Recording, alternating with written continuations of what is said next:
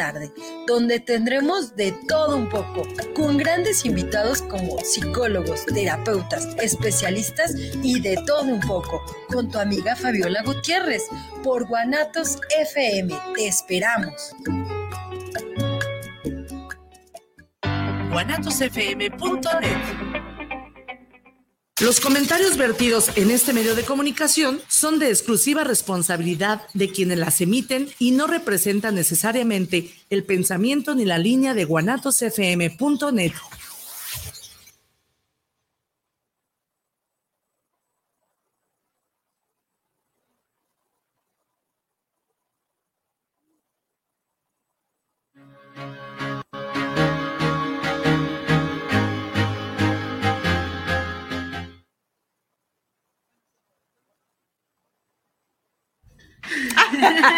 Hola, ¿qué tal? dale, Memo, dale, te esperamos. Te esperamos. Aquí empezamos. Nos agarraron en el chisme. No, pero tal empezamos así. ¿Ya empezamos, Lee? ¡Ay!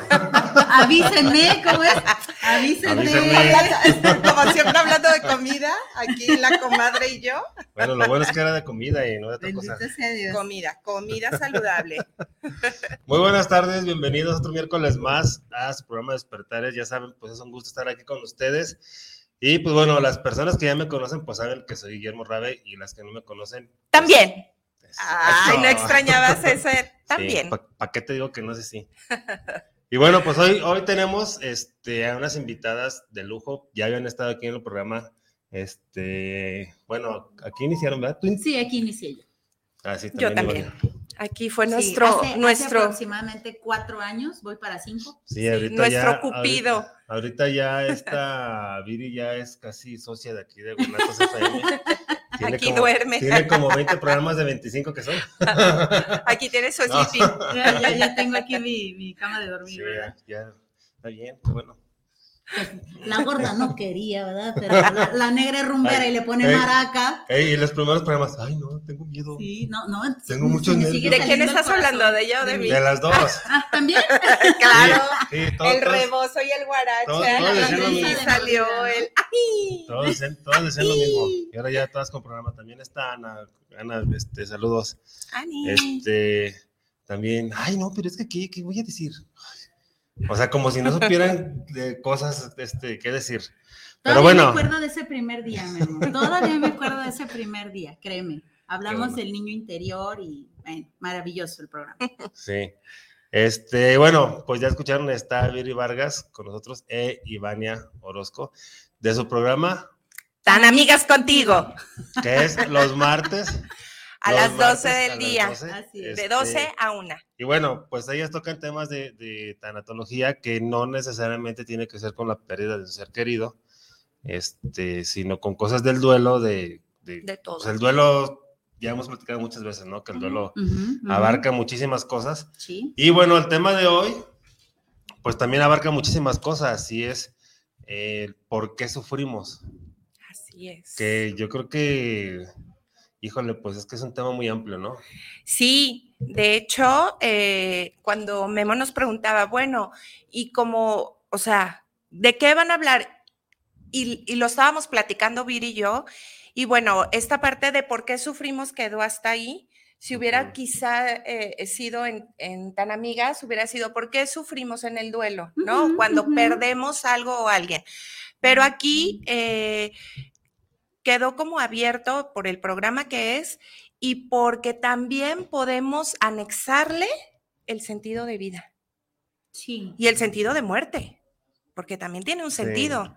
Entonces, como que abrimos este, este panorama a que el sufrimiento puede estar en todo. ¿no? Sí, de hecho todo el tiempo eh, la mayoría de las personas estamos sufriendo por algo. Hay un punto, hay, hay cinco puntos importantísimos que quisiera, que quisiera eh, abordar. Punto número uno. Punto número uno, como el de otro rollo, ¿te acuerdas?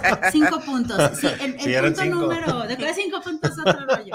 Bueno, Ok. este sería cinco puntos de despertares, ¿verdad? Así el es. primero sería, eh, el ser humano vive eh, sufriendo porque vive en el pasado. Ese es el uno. El dos, porque vive en el futuro. Ajá. El número tres, porque no perdona o porque no pide perdón.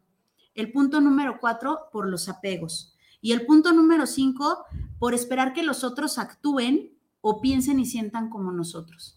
Creo que son los cinco puntos más importantes del por qué sufre el ser humano. Yo podría eh, definir este sufrimiento en uno solo, porque no se hacen las cosas como yo quiero.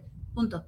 Las personas sufrimos por eso. El dolor ya lo hemos platicado en otras ocasiones. El dolor es inevitable. El sufrimiento es opcional. Yo, yo decido si estoy sufriendo porque alguien no está haciendo lo que yo quiero. Yo decido si estoy sufriendo porque estoy enfocada en un futuro que aún no llega, por si estoy enfocada en un pasado, por si estoy enfocada en eso que me hirió, etcétera. No sé, yo decido y por eso estoy sufriendo. El dolor del pasado ya lo dolí. El dolor del futuro lo estoy doliendo. No, no me ha llegado. Claro. Entonces, una cosa es el dolor, otra cosa es el sufrimiento. El Sí. sufrimiento es, sufro porque no se hacen las cosas como yo digo y como se me da la gana. Sí, o porque no fue, ¿no? Esta parte eh, en que vivimos, no en el presente, o sea, siempre la pregunta es, en este momento, en este momento, o sea, ¿te está pasando? ¿En este momento pasó? No, pero nos atascamos en esta parte, como bien dice Viri, en el pasado.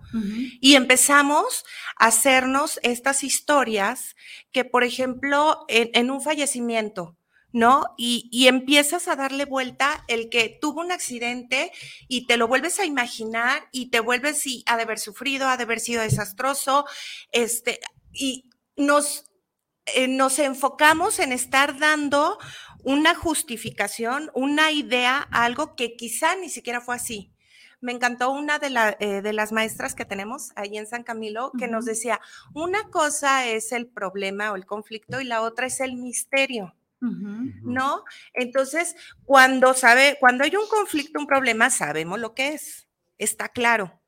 Pero cuando es un misterio, bueno, le podemos dar la connotación que nuestra mente le quiera dar.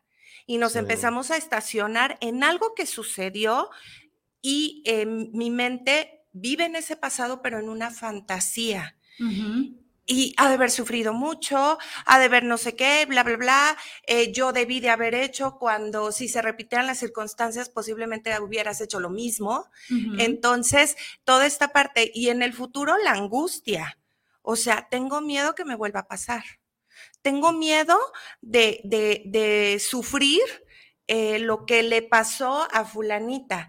O De sea, que no se me den las cosas. de que no se me den las cosas, de que me dieron el puesto que yo quería y, y si, lo pierdo y si me, me corren. Y, y empiezas a tener como esta vida que sueñas, pero entra esta fantasía futura y es, y si no, este, y si realmente lo que sueño, nada puede ser perfecto, nada puede Sí. ser tan bueno, y empezamos a sabotearnos. Y, Y me ahí- cayó un dinero de más, y si me lo gasto en lo que tenía destinado, que hablamos de la manifestación, pero no, y si surge algún accidente y todo, y empiezas a angustiarte, ¿qué hago? ¿Qué hago? ¿Qué hago con Sí, esto? Y ahí, ahí en esos momentos es cuando florece el don de pensar pendejadas, ¿verdad? O sea, que, que yo creo que todos tenemos.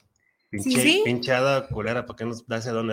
Si nos estacionamos, y digo, a todo nos pasa. Sí, a todos nos ha pasado. o La sea, diferencia de unos y otros es que te, o sea, que hagas consciente en dónde está tu mente. Y yo creo, sí, yo creo que aquí también tiene mucho que ver el no saber manejar las emociones.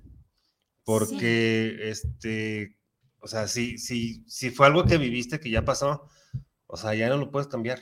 Pero ahí estás dándole vueltas y vueltas con, y con vueltas. estos y vueltas. pensamientos Ajá. rumiantes, ¿no? Esto, esto que comentaba Ivania, a mí me suena mucho a una cosa es lo que nos está pasando y otra la historia que nos contamos, porque le Ajá, ponemos una sí. historia, ¿no? Sí, sí, sí. Eh, y le empezamos a poner diálogos a la otra persona que ni siquiera conocemos su por qué o su para qué lo hizo, pero le empezamos Sí, a poner diálogos, le empezamos a poner intenciones, el Claro. cómo yo me sentí en ese momento, puedo resumirlo en me impresionó, me asustó, pero no es me asustó y me sentí de esta forma, bla, bla, bla, que ahí es donde entran las emociones que comentas. Yo no sé Sí. manejar mis emociones porque a lo mejor esto que estoy sintiendo ni siquiera le puedo poner un nombre Claro. no me conozco cómo reacciono ante tal situación, entonces no le pongo un nombre y al no ponerle un nombre no lo puedo manejar. Sí. Exacto, porque no lo identificas, no sabes Así ni qué es, no te das cuenta. Por ejemplo, aquí, por ejemplo, este, se puede eh, poner como ejemplo de que muchas personas viven deprimidas y ni siquiera saben que están deprimidas,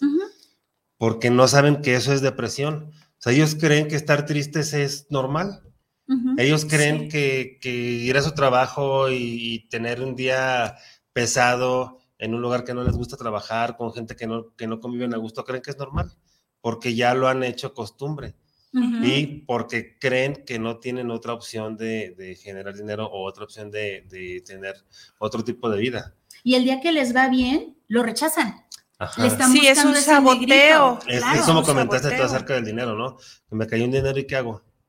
Ujú. Y ya empiezas a hacer tus fantasías. Por mis costumbres tus de fantasías pensamiento. terroríficas, sí. Exactamente. Entonces, este, pues es esa parte donde, donde también se tiene que trabajar. Es que hay muchas cosas, ¿no? Este, que, se- que abarcan esa parte del sufrimiento y, y yo creo que, pues al final de cuentas, una de las importantes es eso, ¿no? Es conocer las emociones, Sí. identificarlas, este, y saber, a ver, o sea, cómo me siento Sentirlas. ahorita, ajá, ¿por qué me siento ahorita así? Exactamente. Es algo que pasó, este, pero ¿por qué lo sigo sintiendo? O sea, como bien dijiste hace rato, o sea, el dolor es inevitable, eso, eso, eso no se puede evitar, pero el sufrimiento es opcional. O sea, yo he sabido de personas que este, hace 10 años los corrieron de su trabajo, del trabajo que según ellos era de su sueño, y todavía siguen quejándose. Sí. No, es que yo en ese trabajo, si hubiera seguido ahorita ya tendría mi casa y o tendría esto, tendría lo otro. Güey, pero no lo tienes, ya, ya, ya, ya, suéltalo. Y por algo, no, eh, cuando estamos ahí estancados, no nos permitimos ver que muchas veces las situaciones que renegamos que nos suceden, de verdad están puestas ahí para nuestro mayor bien. Sí. O sea, y, y más allá de esperar recibir ese bien, o sea, podemos de verdad comenzar a decidir que sea para nuestro bien y así es. El, el preguntarnos el por qué, por ejemplo, en esta parte del sufrimiento, el te truena la persona que te gusta. ¿no? Con quien andabas y, y tú eras muy feliz, tú, pero la persona no. persona, ¿no? Entonces la otra persona tomó su decisión Sí, que se arrepienta, que no se arrepienta, que sí, que bla, bla, bla, bueno, eso le corresponde a él. Pero luego, ¿qué pensamos? Ok, te truenan, claro que duele un chorro, ¿a quién no nos ha pasado? Sí. Duele muchísimo, o sea, duele, Te duele el duele, tuétano, duele sí. y lloras y te tocas el pecho y puedes llorar, doblarte. O sea, literal es un duelo sí. y, y- y es un dolor, es un dolor emocional que sí puedes decir, lo siento aquí. O sea, Sí, sientes obvio. donde. Ese es el dolor. El sufrimiento comienza en el de, de seguro no fui suficiente. Eh, o, Ponerle diálogos, ¿no? exactamente. O es que le gustan güeras y soy morena o es que lo quiere rico y yo este pues no tengo es que Ay, mami, yo este estaba pensando en otra cosa. el que no rico y yo no lo hago rico. Bueno, yo estaba pensando. en también sí pero pero no ah, para no herir ah, susceptibilidades entonces estoy hablando No, pero más también eso, eso, es- eso es cierto. pero o sea, hay, también hay muchas, hay muchas parejas que truenan por eso. Sí, claro. y el punto aquí que no importa por qué truenan. El punto es que uno ya no quería punto.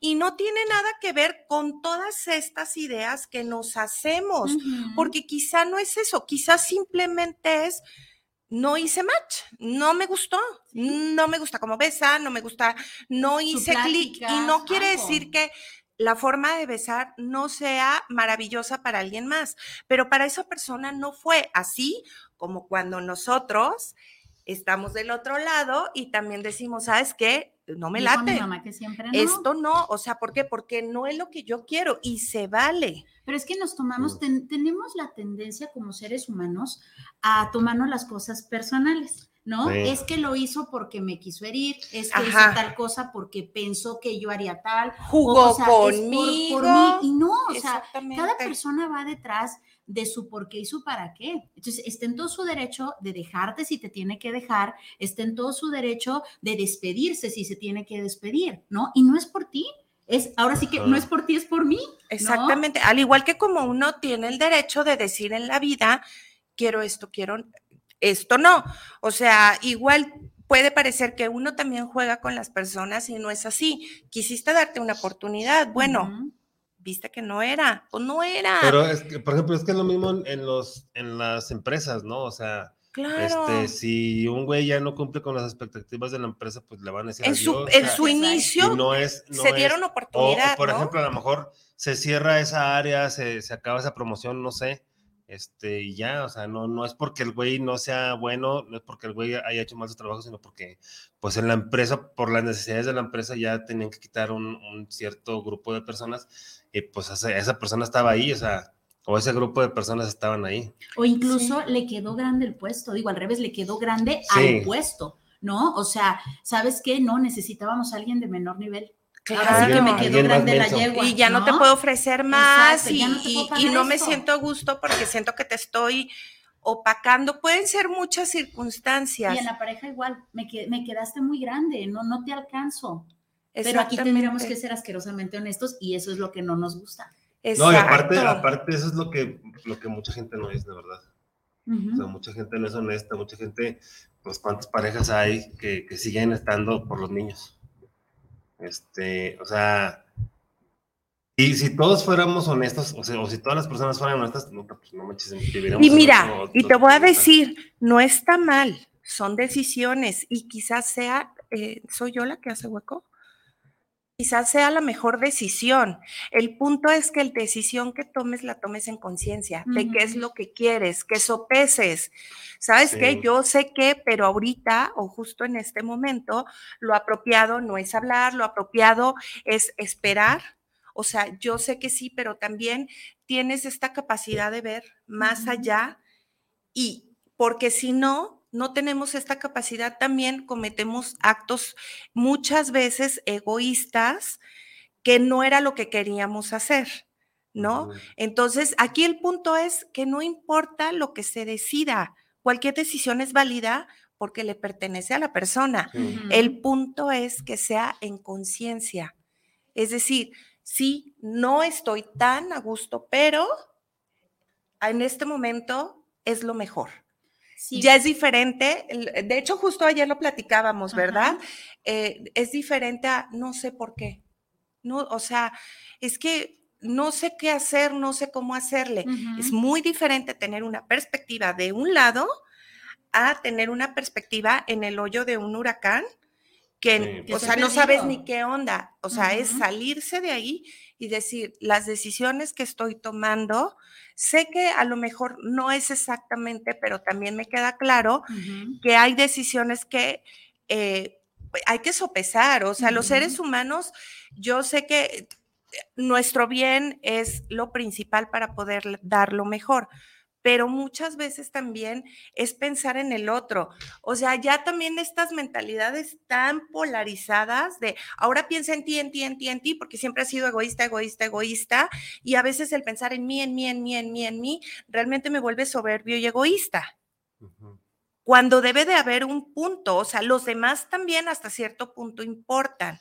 Ah, sí. Entonces, hay que ser Es- como eh, muy, Sí, es que es- armoniosos. Es, importante eso que comentas porque cuando decimos, al menos aquí en el programa, y yo supongo que ustedes también, cuando decimos piensa en ti, o sea, es para que estés bien y puedas ayudar a los demás, no para que pienses en ti. Y ahí te como- quedes. Al Es otro. como el pinche sadón, o sea, nomás Y ahí ti, te nomás quedes. ti, sí, Ujú. sí. o sea, de ya, lo logré, Estás- me iluminé y ahí me quedé. Ajá, ¿no? y vean, soy más chingón que todos ustedes. Es- en, eso nos, en eso nos convertimos. Sí, O sea, de es que- verdad, cuando tú empiezas a entender, empiezas a razonar, empiezas a trabajar, todos estos temas tan amorosos, pero solo se quedan en uno, sí te da cierta claridad, sí puedes llegar a un crecimiento, a una iluminación, pero si esa energía no va de vuelta transformada, es decir, antes no era tan positiva, ahorita tienes toda una energía maravillosa, pero solo te la comes tú, Sí, pues no. te quedas en la soberbia, en, en, en actitudes empachas, egoicas. Sí, claro. te empachas, te o sea, no- pierdes. No, compartiste y te echa- se Sí, te echa a perder y- acá, ¿no? Eh, Eh, Exactamente. eh, contra lo que supuestamente estaba luchando, que es el ego,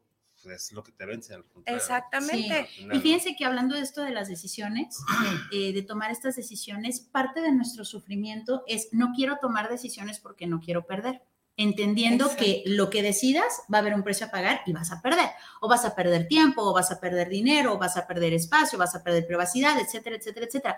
Hay un precio a pagar y precisamente por no querer perder, O sea, yo quiero estar en los dos lados, pero no se puede. O estás en uno o estás Sí. en el otro. Es que quiero estar en los dos y mientras estés en medio, de todos modos, no estás decidiendo, pero estás decidiendo. Es una ¿no? O decisión. sea, estoy perdiendo al final de Y va a cuentas. tener un resultado. O sea, el decir no me muevo, el todo, como bien dice Viri, es estoy tomando una decisión, el no mover, el no decidir yo. Entonces va a generar un resultado, Sí. o lo quieras o no. Y entonces el sufrimiento entra en donde es que yo no quería pagar el precio, pero igual lo tienes que pagar. ¿Qué pasaría si en esta conciencia que decías de tomar las decisiones, yo de manera consciente tomo mi decisión y ya sé que voy a pagar ese precio? O sea, ya soy consciente Sí. de que voy a pagar Pero el es precio. responsable Por lo de tanto, ti. Puede ser que me duela este precio a pagar. Al pagarlo me va a doler, pero ya no lo sufro.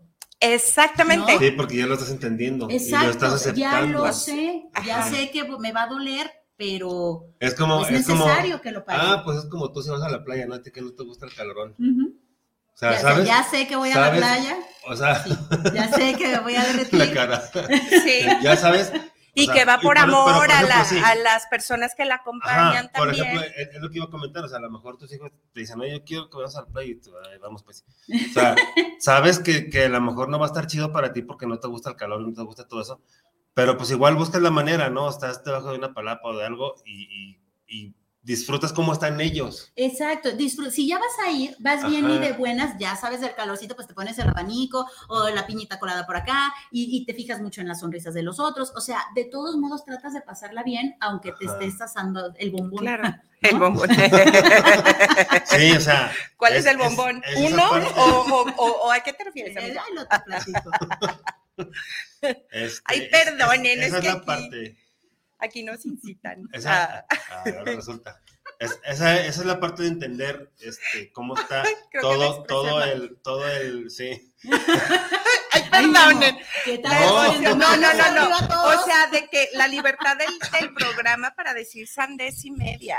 No, no, no, no, no, no piensen mal. eh, No. No Bueno, piensen mal, piensen pero el bombón, bueno, pues, pero diles que es el bombón. el bombón Este, asesino. Este. Muerde, pica y da como eso. Ay, caray. Entonces sí es asesino. Ven, Bueno, ya hay que regresar al tema. El tema del sufrimiento. Este, sí, o sea, es, es entender, ver todo el panorama y entenderlo y decidir si vas o si no vas. Exacto, exacto. Ya con esta conciencia sí te va a doler, pero ya no sufres. Entonces entiendes estas dos partes. Es como ¿no? cuando te vas a tatuar, ¿no? Ándale. Te vas a tatuar, sabes que te va a quedar chido, pero sabes que que vas a, que vas a dolor, llorar, que va, te va a doler. que vas a pagar porque te piquen y que se te va a quedar ahí, ¿no? O sea, va, va a Sí. quedar un dolorcito y que se te va a inflamar y que vas a tener ciertos cuidados. O sea, ya lo Ajá. sabes. Entonces, a pesar de todo esto, ¿quieres pasar por ese dolor? ¿Quieres dices, tener el... sí. Sí, ah, ok, ya no sufres, ya estás Sí. consciente de que te va, vas a pasar por ese proceso, ¿no? Es- ahí la importancia de conocer el proceso del sufrimiento, del dolor, del duelo, de la muerte. O sea, Ajá. si yo ya Sí. sé a lo que voy, por ejemplo, eh, en este momento comparto, eh, estoy teniendo muy de cerca una situación en donde un chico eh, está a nada de perder la vida, pero él no lo sabe, no sabe su Ah, diagnóstico. Él cree, tiene fe y esperanza y la madre, sí, pero él no lo sabe. Si él supiera que está moribundo, lo digo con mucho respeto, vería su realidad y empezaría a laborar con eso que sí tiene, no pensando en que todavía le falta, ¿no? Claro. Entonces, cuando yo sé el proceso de, ya no lo sufro. Sí me duele, pero entonces ya estoy aterrizado y empiezo a hacer con lo que sí tengo. Claro. Pero si yo no lo sé, si yo no lo investigo, entonces sí me genera sufrimiento. Así es, y pasa en todo, ¿eh? en la vida, eh, con mucho amor, con mucho respeto. No son, eh, ay, mm, bueno, ah, se me fue lo- lo- la palabra que, siempre se me van palabras, este, pero bueno, soluciones inmediatas. Eso era lo, lo que estamos diciendo, pero sí opciones, ¿no? Opciones que, que queremos generar porque en su momento, pues cada una lo aplica en su propia situación, que es eh, cuando tienes una vida, una situación demasiado dura, horrible, cuando sucede, duele al punto que a veces puedes sentir que no la vas a librar. O sea, es un dolor quizá no lo puedo comparar con un dolor físico, pero, pero tiene una magnitud que de verdad ahoga y que de verdad dices, ya no puedo. O sea, de verdad no puedo más, ¿no? Y bueno, va pasando, vas llevando tu proceso, vas viendo que, que cada día, o sea, cuando vas siguiendo el proceso, vas tomando como una fuerza distinta, eh, te dan ánimos de hacer cosas y eh, sigues, sigues en la vida, sigues siendo ese héroe. Yo recomiendo muchísimo el libro del héroe de las mil caras porque eh, nos habla de que todos tenemos un mito, todos somos, eh, o sea, tenemos nuestro mito personal, son todos estos retos que pasa el héroe, todos somos héroes en la vida. Entonces es reconocer cuál es tu mito, tu historia, lo que te ha hecho a ti.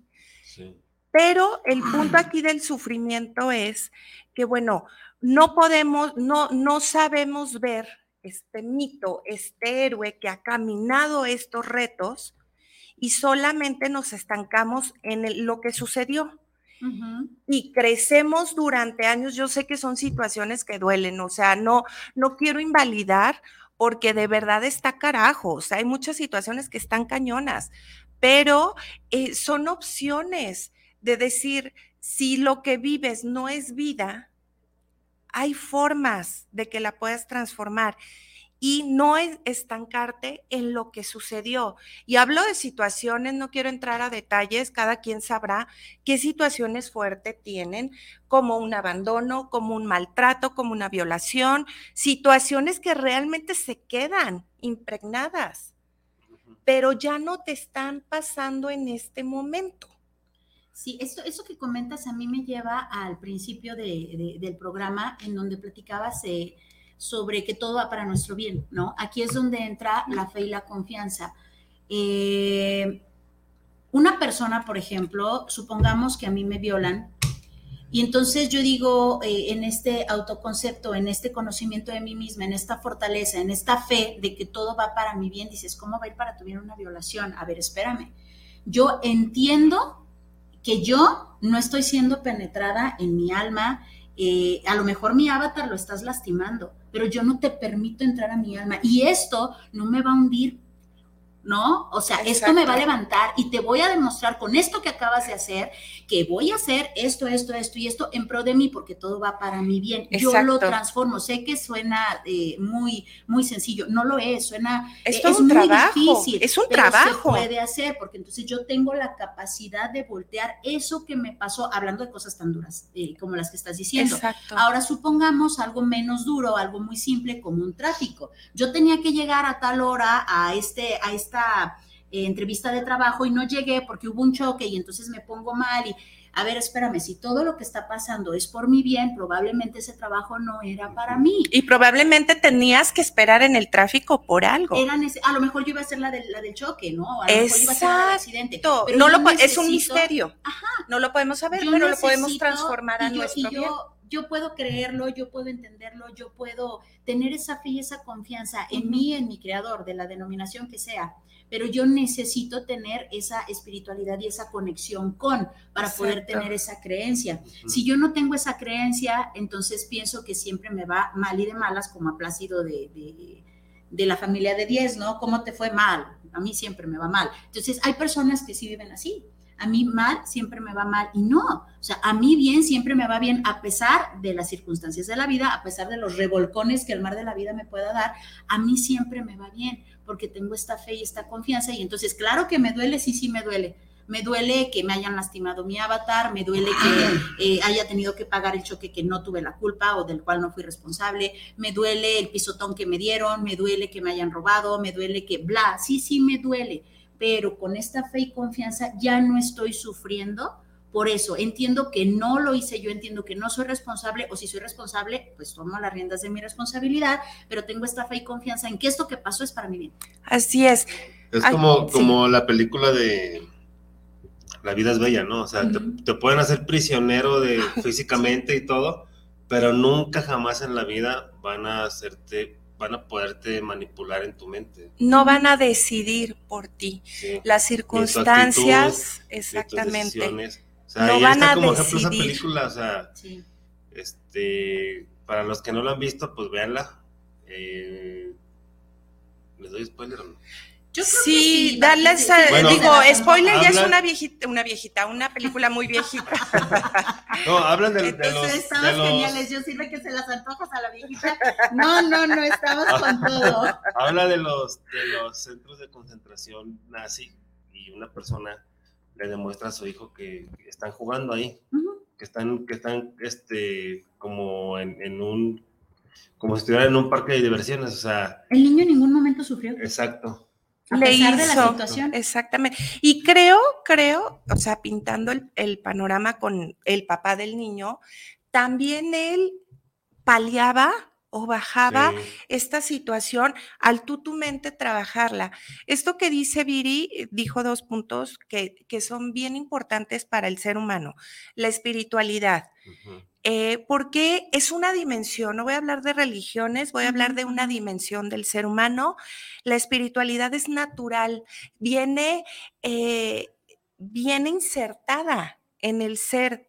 Tan es así que desde civilizaciones antiguas ha estado esto, esta pregunta, esta pregunta profunda y vienen todos estos dioses, todos estos símbolos, todas estas creencias, religiones que tratan de dar esa explicación a algo que ya está inherente. O sea, es yo lo traigo, yo lo traigo, pero necesito como, como entender qué es lo que traigo. Entonces, esta parte espiritual es una, es una dimensión del ser humano, pero también es un recurso. Cuando ya no te queda nada, no puedes agarrarte de nada, esto es lo que puede ser tu salvavidas, lo que puede sostenerte. ¿Sí? La tabla de surf. Exactamente. Entonces es un recurso. Vean a la espiritualidad como un recurso. Sí, pero la espiritualidad no desde el punto de vista religioso. Exacto. Bueno, aquí perdóname, yo- yo aclaro. perdóname. Guillermo, pero aquí así te voy a pelear, porque aquí que sea la- lo que quiera la persona, pero que sea su camino. Eh, yo sé, yo sé que, que, que ahorita está mucho esta apertura, este entendimiento, estas reflexiones, esta filosofía de, de- del adoctrinamiento, del pensamiento dogmático, eh, que no, ya no, ya no está funcionando. Yo lo entiendo perfecto, pero también comprendo que cada persona tiene su manera de pensar, tiene su manera de sentir, tiene las cosas con las que se puede sentir cómodo y con las cosas que no. Entonces, si yo empiezo, por ejemplo, eh, a nivel personal, que me encanta la denominación que me dio un maestro que me dijo, es que tú tienes un pensamiento muy ecléctico. Yo no había razonado, soy muy abierta y me gusta ver lo bueno de todo y de las religiones también, porque hay cosas buenas. Entonces, esta parte de, ok, entonces no es del todo malo. De hecho, hay cosas muy buenas, que también hay cosas muy malas, pero decidimos con qué nos quedamos. Entonces aquí sí es la invitación a trabajar esta dimensión espiritual desde donde ustedes comiencen a sentirse cómodos. Desde lo que te haga es Desde lo que yo- te haga sentido en el corazón y en tu verdad, no en, en la otra, porque si empezamos, perdón, a que yo quiera decir, es que esto está mal y mi pensamiento es el correcto, empieza el adoctrinamiento y empieza el dogma, porque tienes que creer algo que yo te estoy diciendo, pero que en realidad no te hace sentido, pero como yo lo digo con esta veracidad, porque a- para mí es así, Sí. entonces empieza, empieza todo este nacimiento de gurús, de dogmas, de creencias, en donde la persona ya no se le permite conectar con lo que le dé su gana, porque al fin de al cabo estamos hablando de libertad, la Sí. libertad de decidir. Sí, pero es que, por ejemplo, este, bueno, aquí, aquí en el programa, pues siempre hemos dicho eso, ¿no? Que, que este, es muy diferente la espiritualidad a la religión y que no necesariamente tiene que, este, seguir lo que decimos aquí. Siempre les hemos dicho que, Claro. que, que investiguen por su cuenta.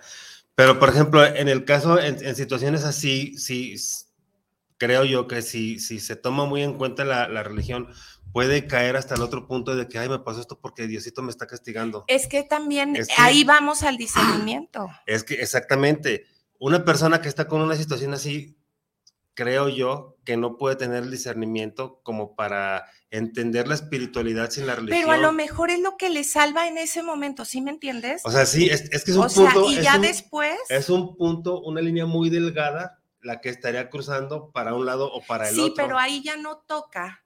Creo que ya no toca a nadie decir estás haciendo lo correcto. No, volvemos a la libertad.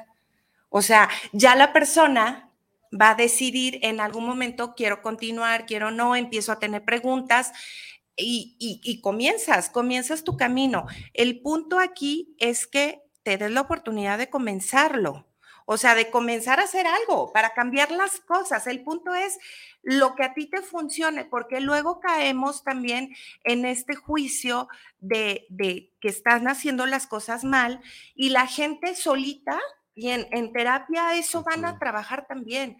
Es que, porque cuando empiezan, cuando maduran a los años y luego voltean a ver lo que eran, empieza el sufrimiento. ¿Por qué pensaba así?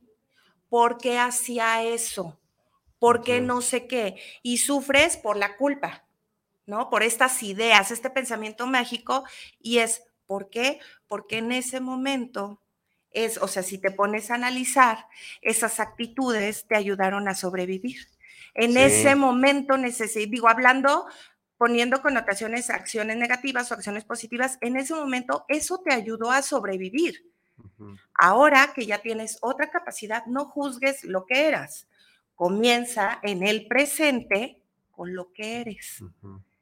Y no te atasques en estas culpas, en estos hubieras, en por qué no lo vi antes. No, o sea, el punto es dejar de sufrir por algo que ya fue, entender que era lo que tenía que ser en su momento, fue un presente Sí. y ahora regreso a mi presente. Fíjense, ahorita que están hablando de esto, me recuerdan una vez una, una historia, no me tocó a mí, me la platicaron, de un chico que fue secuestrado, que tenía mucha fe en, en- en Dios de la religión, en Dios de la religión católica, y entonces él escucha que su secuestrador le está rezando a la Virgen de Guadalupe. Mm, Esto lo truena. Mm. Esto lo truena porque él en su religión, metido en su religión, estaba con que entonces Dios, la Virgen, también ayudan a los malos. Entonces los malos también son ayudados por ellos.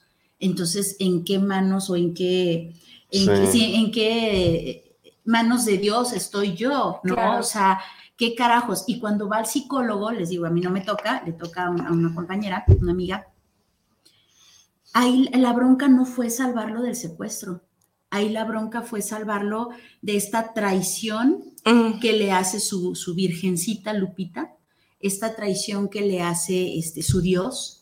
Claro. Eso le dolió mucho. ¿no? El, el escuchar que el, que el secuestrador estaba rezándole a. Entonces ahí el punto fue hacerle entender que pues una había salido. Por lo tanto, pues si nos vamos por esa religión, pues la Virgencita no le hizo paro al secuestrador porque si no él no estuviera vivo, a empezar, Ajá. ¿no? O sea, por ahí empieza la, la- la terapia, la psicóloga y demás. Entonces, entendiendo a- ahí el, a ver, tu religión es esta, sí, pero eh, ¿qué pasaría si a tu religión le quitamos esto y esto y esto? ¿Tú sigues creyendo en un ser supremo?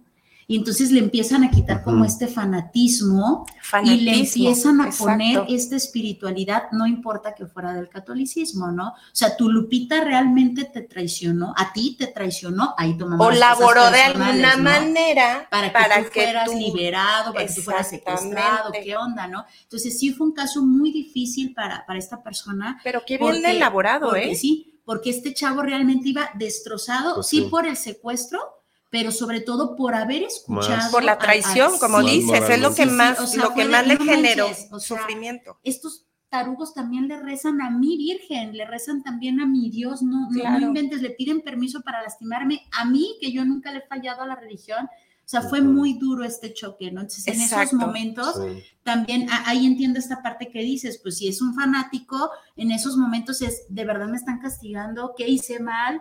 Eh, Exacto. ¿qué, qué- qué- qué- qué hice tan, tan horrendo? O, o para quién es el castigo? No se equivocarían de personas y yo siempre Claro. me he portado bien porque se supone que al que obra bien le va bien y no siempre es así, no es la mentira más grande que nos han contado.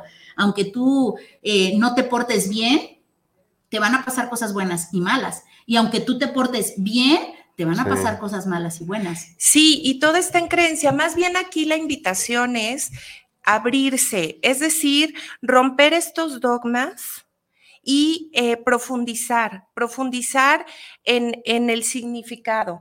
Eh, ayer me tocó la plática con un chico que da catequesis, eh, que dices, ay, qué padre que, que haya eh, chavos de, de este rollo, o sea, ¿no? Obviamente con una eh, preparación en filosofía y todo, bueno, tú sabes, los filósofos preguntan, cuestionan y todo. Ujú. Y decía algo muy padre, por ejemplo, cuando hablaba del- de los mandamientos, o sea, cambiar el, el sentido del mandato como por una línea, una línea en el que te puede hacer bien. O sea, si realmente analizamos los mandamientos, no son acciones ni que vengan fuera de la ley, porque de hecho está la ley, o sea, está basada en, en estas ideas católicas, aunque no, no se supiera o no se conozca eso, así es, ¿no? Parte de los derechos también se, se ha analizado esta creencia. Y decía, bueno, estamos hablando primero de la alianza con Dios y estamos hablando de después de, la ley de la pureza, que cuál es la que venimos cargando en creencia. Ujú. ¿Cuándo llega la ley de la pureza? Cuando eh, obviamente el, el pueblo que fue salvado por Moisés se ve azotado por Babilonia y eh, los destierran, les quitan todo. Entonces dicen, ah, caray, pues Dios nos, nos ayudaba y ahora no. Entonces, es que ten- algo, algo malo hicimos y empieza toda esta, esta línea de aprendizaje de tienes que ser puro, olvídate de hacer pecados si no estás condenado y empieza el Dios castigador, el Dios vengativo, bla, bla, bla, ¿no?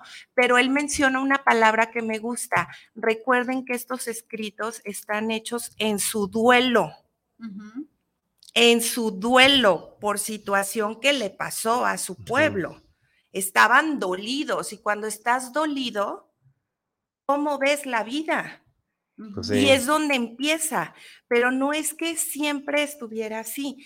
¿Qué está pasando hoy en día? Estamos tratando de recuperar el otro pensamiento, ¿no? El amor, o sea, Dios es amor, estamos ahí, bla, bla, bla. Hay muchas cosas que la misma religión ha hecho sus cambios, ha evolucionado y la gente no sabe. ¿Te acuerdas cuando vimos eh, que, eh, d- digo, en, en la materia, esta parte de filosofía, que decían, bueno, sabían que el Papa Francisco declaró, no, perdón, el Papa Benedicto declaró en el 2011 que el infierno no existe, No es un lugar. ¿Cuánto tiempo, cuántos años, cientos, miles se ha creído? Bueno, más bien en México, cientos, desde que llegó la conquista y que fue el sincretismo con la idea del Mictlán. ¿no? Esta parte del infierno, bla, bla. Eh, ¿Cuántos eh, siglos se ha creído en esta parte de un lugar donde se va a depositar tu alma impura? ¿No? Que fue una forma de controlar. Antes no era tanto este pensamiento. Llega el Papa Benedicto y dice, a ver, no, o sea, realmente es como un estado mental. Y en, en, en, en la espiritualidad, lo que se conoce de esta etapa del tránsito, en el, bardo, en el bardo todol, bla, bla, bla, en esta parte del tránsito, al otro lado, son estados mentales. O sea, no es un lugar. Y fue un shock. Cuando Se la creía que gente... era un lugar caldero y Ajá, así, no, pero fue un shock saber, Sí. no sé si recuerdas, o sea, que te di- que dieran la información que el Papa fue el que dijo. Exacto. Es como, entonces es un hereje. ¿Por qué? Sí. Porque es- Ciérrenlo. como, como- exactamente, como de mi religión, y alguien de mi religión está diciendo eso, Y es el, un y el- hereje. y el máximo exponente, ¿no? de la Ajá. O sea, El no, casi Dios. es como no, no, a mí me lo dejas, ¿no? A mí me dejas mi lugar porque no. Y se ¿A está dónde abriendo. me voy a ir si me he Eso- portado tan mal? Ya no tengo lugar. y se está abriendo esta idea, se está evolucionando. Quiere decir que no todo es tan malo. El budismo es una religión y tiene cosas muy padres. El taoísmo, o sea, de verdad hay cosas como muy, muy bonitas que rescatar y también entender que se está evolucionando, pero si nos estancamos en nuestra creencia y nuestra percepción de que es que así son las cosas, yo les sigo dando, si vamos a, la, vamos a hablar ahora de materializaciones, metafísica y todos estos rollos que encantan en el tema de despertares, o sea, ¿qué realidades me estoy generando? Fíjate que mencionas, hace ratito mencionabas eh, los mandamientos, ¿no? O sea, también puede ser desde nuestra percepción, porque si yo veo los 10 mandamientos como ese reglamento de prohibiciones, o lo puedo ver como un manual de protección. Un tip de vida. Sí, o sea, es un manual de protección y así lo veo como más relajado, hasta se escucha, ¿no? Reglamento de prohibiciones, manual de protección. Manual de protección, ¿por qué? A ver, ¿me conviene robar? No, ah, pues no robes, güey, ¿no? O sea, ¿es bueno matar? Te estás protegiendo. Pues no. No está chido, ¿no? Entonces, te estás protegiendo y lo ves así y se acabó. Pero como lo ves como un reglamento de prohibiciones, es, ah, a mí no me prohíbe nadie, pues como, ¿por qué? Exactamente. Si no lo haces, no entras al cielo. Cuando son caminos, por ejemplo, amarás a tu Dios sobre todas las cosas, recordemos que también están hechos en lenguaje antiguo. ¿No? En la forma en cómo se expresaban, que hoy en día también hemos evolucionado, quizás se está buscando formas como más cálidas, más entendidas, pero ¿qué es? Que entiendas que más allá de lo material hay, algo más importante. Llámale fuente, divinidad, ser superior, Padre, Dios, como gustes.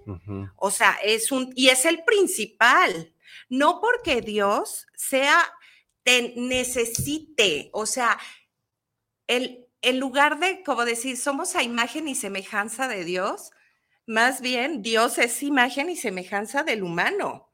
Soberbio, castigador, milagroso, porque milagroso, ay, es que no me dejó irme en el camión y me salvó la vida. Ajá, y las otras 30, 40 personas que se murieron, ¿qué onda? No las quería. Ese es un Dios milagrero. ahorita que dijiste eso me acordé de la película de Jeremías. Un morrillo como de seis años que dice eso. No, es al revés. Dios es hecho a semejanza del hombre.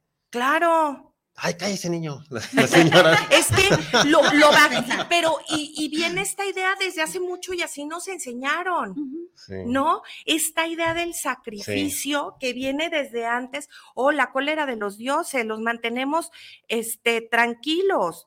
Entonces vamos a dar sacrificios pues, para que se calmen. Y luego, cuando viene el duelo de este pueblo, que se molesta es, híjole, no, pues para que no nos pase, empezamos los sacrificios con hacia Dios. Seguimos con las mismas costumbres. Entonces, les recomiendo un libro de este, ay, José María Mardones. Bueno, se apellida Mardones, creo que es José María Mardones, que se llama Matar a tus dioses, un dios para una persona adulta. Mm. Y hablamos de un dios maduro o sea, más bien de una persona que cree en Dios maduramente.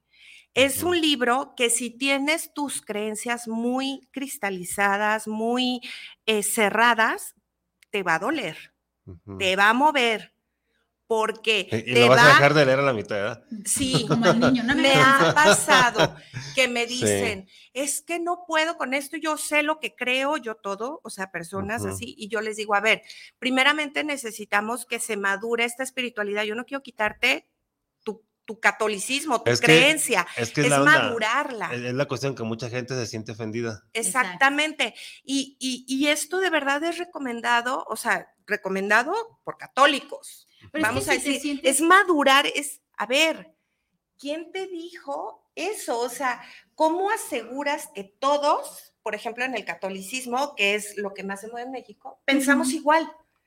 O sea, ¿por qué viene tu certeza? Cuando yo conozco sacerdotes, a pesar de yo tener una creencia, una forma de pensar ecléctica, me gustan mucho mis tradiciones, mi, mi línea, o sea, Jesús no estaba de acuerdo con los judíos y aún así practicaba sus costumbres porque era parte de su identidad. No estaba de acuerdo, y quiso evolucionar, pero otras las llevaba a cabo, como el reconocimiento, ¿no? De, de, de, muchas cosas que, bueno, hay libros que pueden profundizar un poquito en este misterio de la vida de Jesús, muy padre, muy humanizado, y te da una perspectiva distinta de que dices, pues sí, o sea, había cosas que no estaba de acuerdo, pero también era parte de tu identidad, tus costumbres, tus ritos. Es que si tú te sientes sorprendido cuando alguien viene y te dice algo contrario a lo que tú estás acostumbrado a pensar, pues es porque no estás tan seguro de lo que estás pensando, ¿no? Claro. Porque si realmente te ofendes por ello, dices, ¿y si me convence del otro? Mejor, me, me pongo a la defensiva, No, ¿no? o, o aparte, y, y si no es cierto lo que yo creo, Ajá. si no es cierto Entonces, lo que no yo estás defiendo. seguro, pues.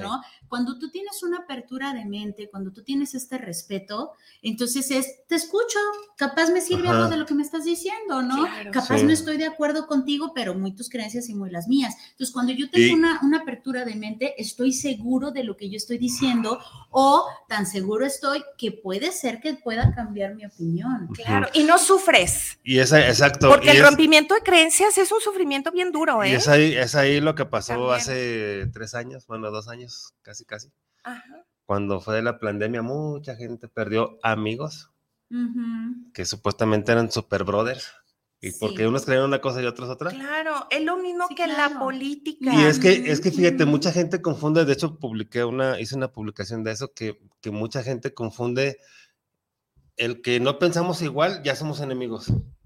Jamás. Ahí O sea- viene el control y la imposición. Y, y, o sea, y va a ganar la idea del que sobreviva. O sea, nos vamos a pelear y el, que- o sea, si yo te mato primero, soy el vencedor. Ujú. Y el, Esto y el va que a tenía la sobrevivir. razón, ¿verdad? El que tenía la razón cuando a lo mejor estaba Sí. totalmente equivocado. Sí, y también sí. a lo mejor el otro estaba totalmente equivocado y era una opción tres.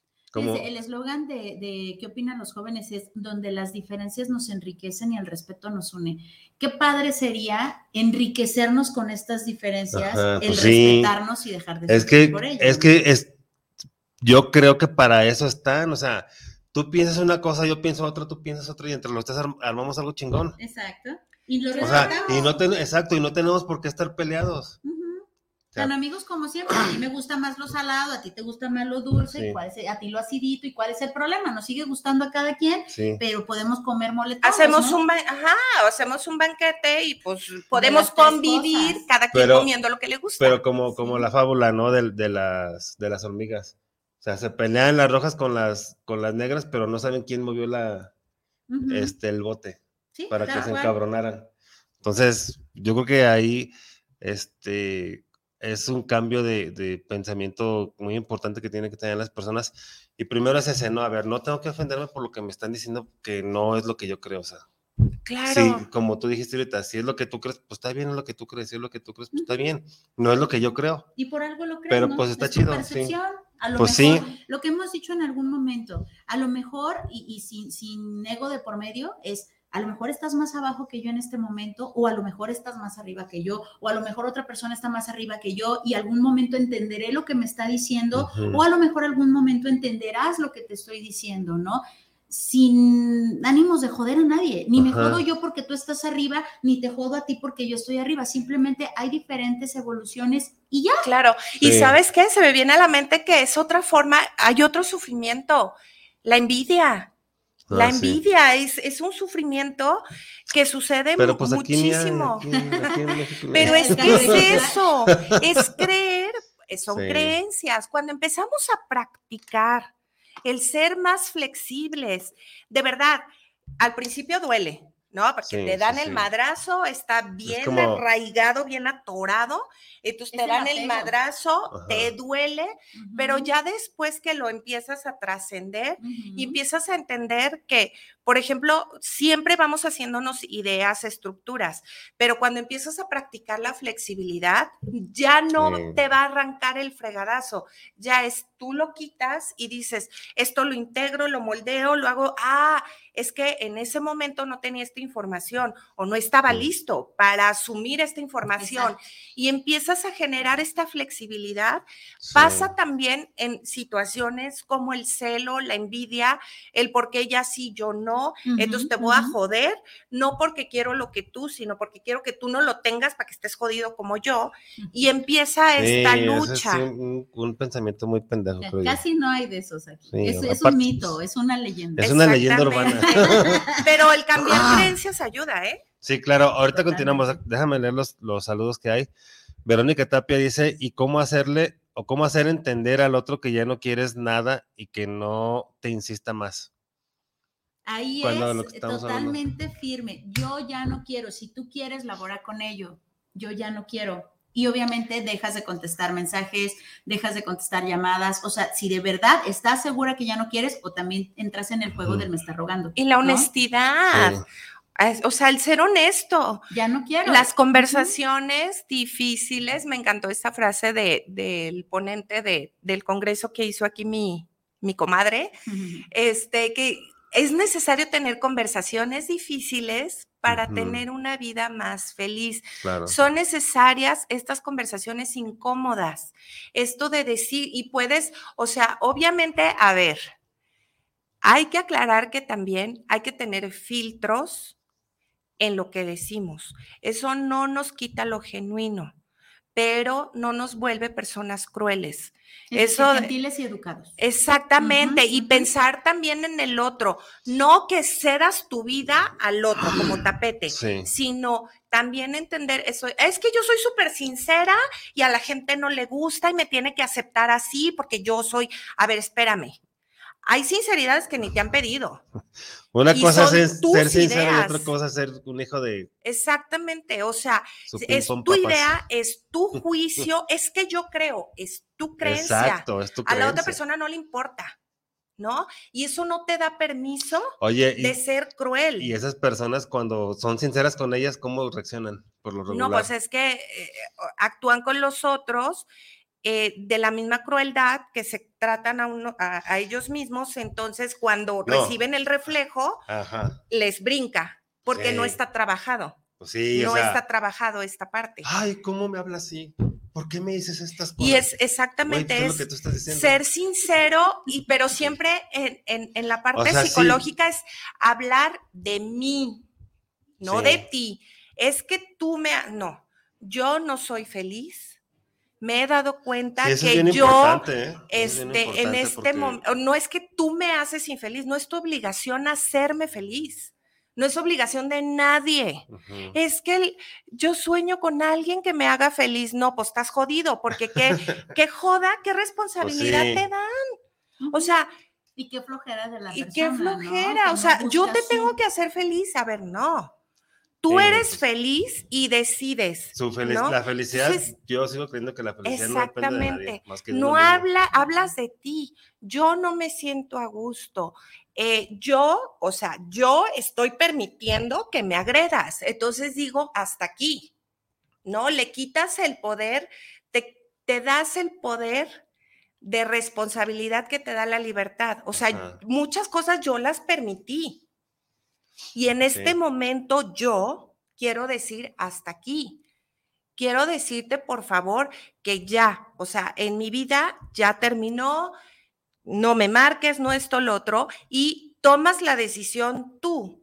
No es también, es que hago cosas para que me deje. Es que no, No, respetas tu ¿cómo? decisión. Si Sí. tú ya tomaste la decisión, la respetas y al respetarla tú haces que la respete el otro. El otro puede insistir, el otro Pues sí. puede llamar, el otro puede, se puede voltear de cabeza, pero si tú ya dijiste ya no gracias, es ya no gracias. Claro. Sí, y ese, ese respetar tu decisión, pues te está respetando a ti mismo. Y yo creo que esa es la mejor parte o, o el mayor ejemplo que le puedes dar a todas las personas de que tú sabes lo que quieres. Y claro está, eh, se me viene eh, a, la, a la cabeza la idea de que a lo mejor, bueno, somos una pareja de esposos y tenemos hijos en común. ¿Cómo le hago para que.? No, corazón, las familias son eternas. Aunque ustedes se, se divorcien, Sí, se pues separen, sí. teniendo Ella- hijos, Ay, Mm, sí, mm, esa sí es es una boleto, responsabilidad ¿no? de, es que no me quiere, a ver, Hay no, expareja, pero no. no, ex hijos. No, de verdad, en esta, eh, eh, volvemos al egoísmo, es que solo pienso en mí, estoy buscando mi crecimiento y todo, ay, perdónenme, me chispo, y no vuelven a saber de mí, creo que es lo mejor, les voy a, ah, no seas egoísta, a ver, o sea, sí está bien que yo pienses diría en otra ti, palabra, pero está bien. pero egoísta. piénsalo Pensé lo mismo. Exactamente, desde lo que tienes. O Sí. sea, hay una responsabilidad, acuérdate, Claro, eres claro. responsable Sí, sí, de sí. lo que tú generas. Y de lo que sale de ti en toda la de. Exactamente.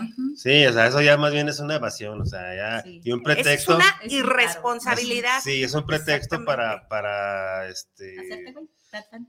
eh, sí, o sea, es un pretexto para cumplir con las obligaciones que, que, que esa misma persona estuvo de acuerdo en, en crear o en general, que vienen siendo los hijos. Y más cuando están niños, ¿no? O sea, Sí, no claro. manches, ¿qué, qué culpa tienen los niños de que, de que esta persona sea así? Cualquiera de los dos, ¿eh? Porque hay de los dos, hay tanto como la mujer que dice, ay, mejor ya me voy, o como el hombre. Se ha conocido más, o, o se ha sabido que es más común en los hombres, pero también hay Pero casos también de los mujeres. existen, claro que sí. Sí. Bueno, Verónica, pues esperamos que te haya quedado un poquito más claro. O sea, pues trabaja en ti Besos, y, y, pues tú eres tú. Este, Sara Soto dice, estoy convencida que en la vida perdiendo ganas y que todo tiene su razón de ser, pero qué difícil entenderlo. Abrazos. Totalmente, Sarita. Sí, eh, aquí es donde, repito, viene la fe y la confianza. Tal vez en este momento no lo estoy entendiendo, pero en su momento voy a saber cuando yo aprenda mi lección, por qué fue, Mm, por qué Claro. se me dio. Pero aquí es donde viene tu fe y tu confianza en que vas a entenderlo. Ahorita no lo entiendes, te acaba de pasar, te duele un montón. Cuando nos duele, no lo vamos a entender. Sí, pero pues en cuanto pasa ese dolor, en cuanto yo aprendo, desaparece el dolor. Claro, y es mi tía, preciosa.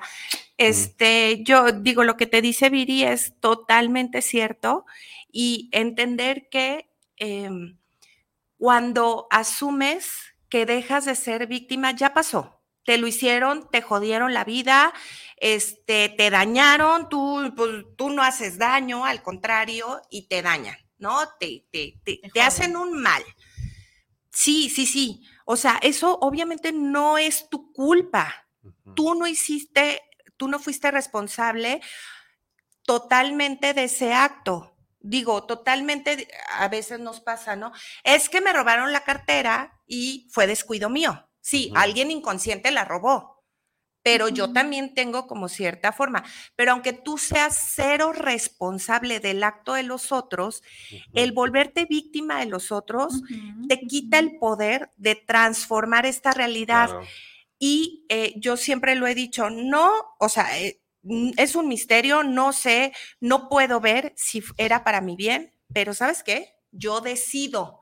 Y a partir de ahora yo decido que era para mi bien. Y por lo tanto es porque la vida me sonríe. Y como me sonríe, todo se va a empezar a arreglar.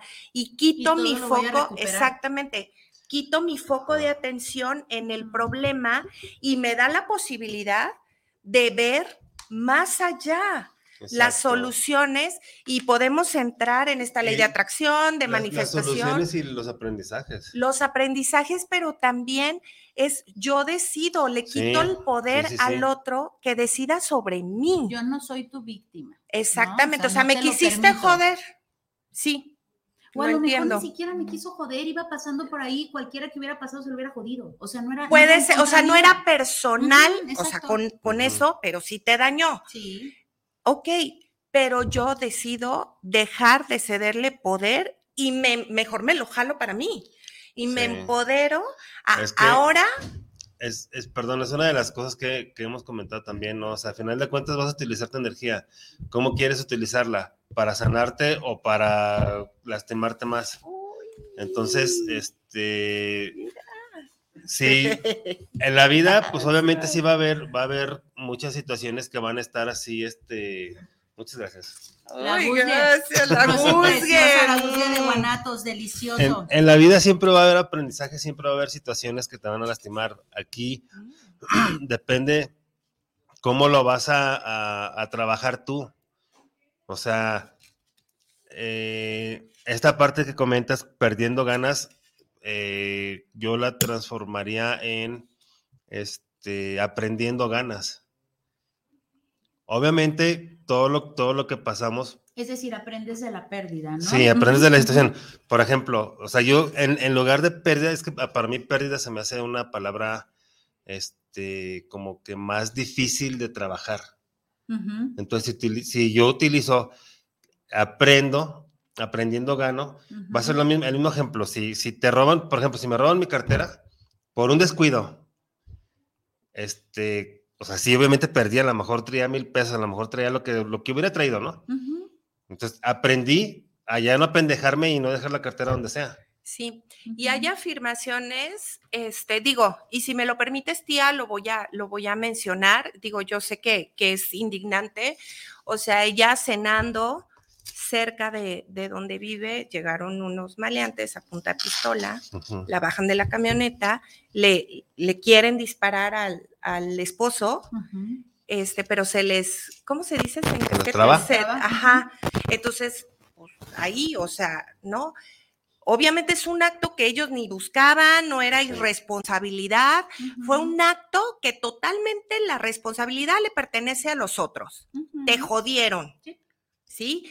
Eh, digo, y cuando me dijo, sí, o sea, yo entiendo, es un bien material, es tuyo. Claro, ¿te costó? te costó y, y a lo mejor lo estás pagando, a lo mejor no, pero, pero es tu trabajo. Y que lleguen así, o sea, claro que es indignante y a cual, cualquiera lo puede sentir y genera es- dolor y pues genera claro, Es rabia. como la forma más cobarde de. Exactamente, genera muchas cosas. Sí, a todos. Y el que me diga que no, es que desapegarse de lo material. Qué bueno que no les pasó nada, ni más. Y esto lo hablé con ella. Sí, duele. Ujú. Entonces, Duele no se de vale. hábitos. Estás acostumbrado a salir y subirte a tu coche y ahora el cambio de hábito es que tienes que ir al camión o al, o al tren o Y toda la burocracia y todo lo que ajá, tienes que arreglar y todo lo demás que te genera, porque Sí. sabemos que una pérdida, un dolor no viene, o sea, vienen muchas cosas, o sea, te ataca por muchos lados y dices, ay, carajo, o sea, estoy vulnerable y todavía más situaciones. Entonces, aquí el punto es que sí, no voy a dejar, aún así, que me jodan.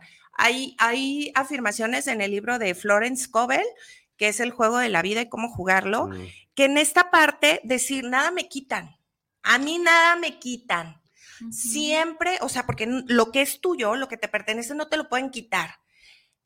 Todo regresa a mí, o sea, en su equival, igual o en su equivalente o mejor.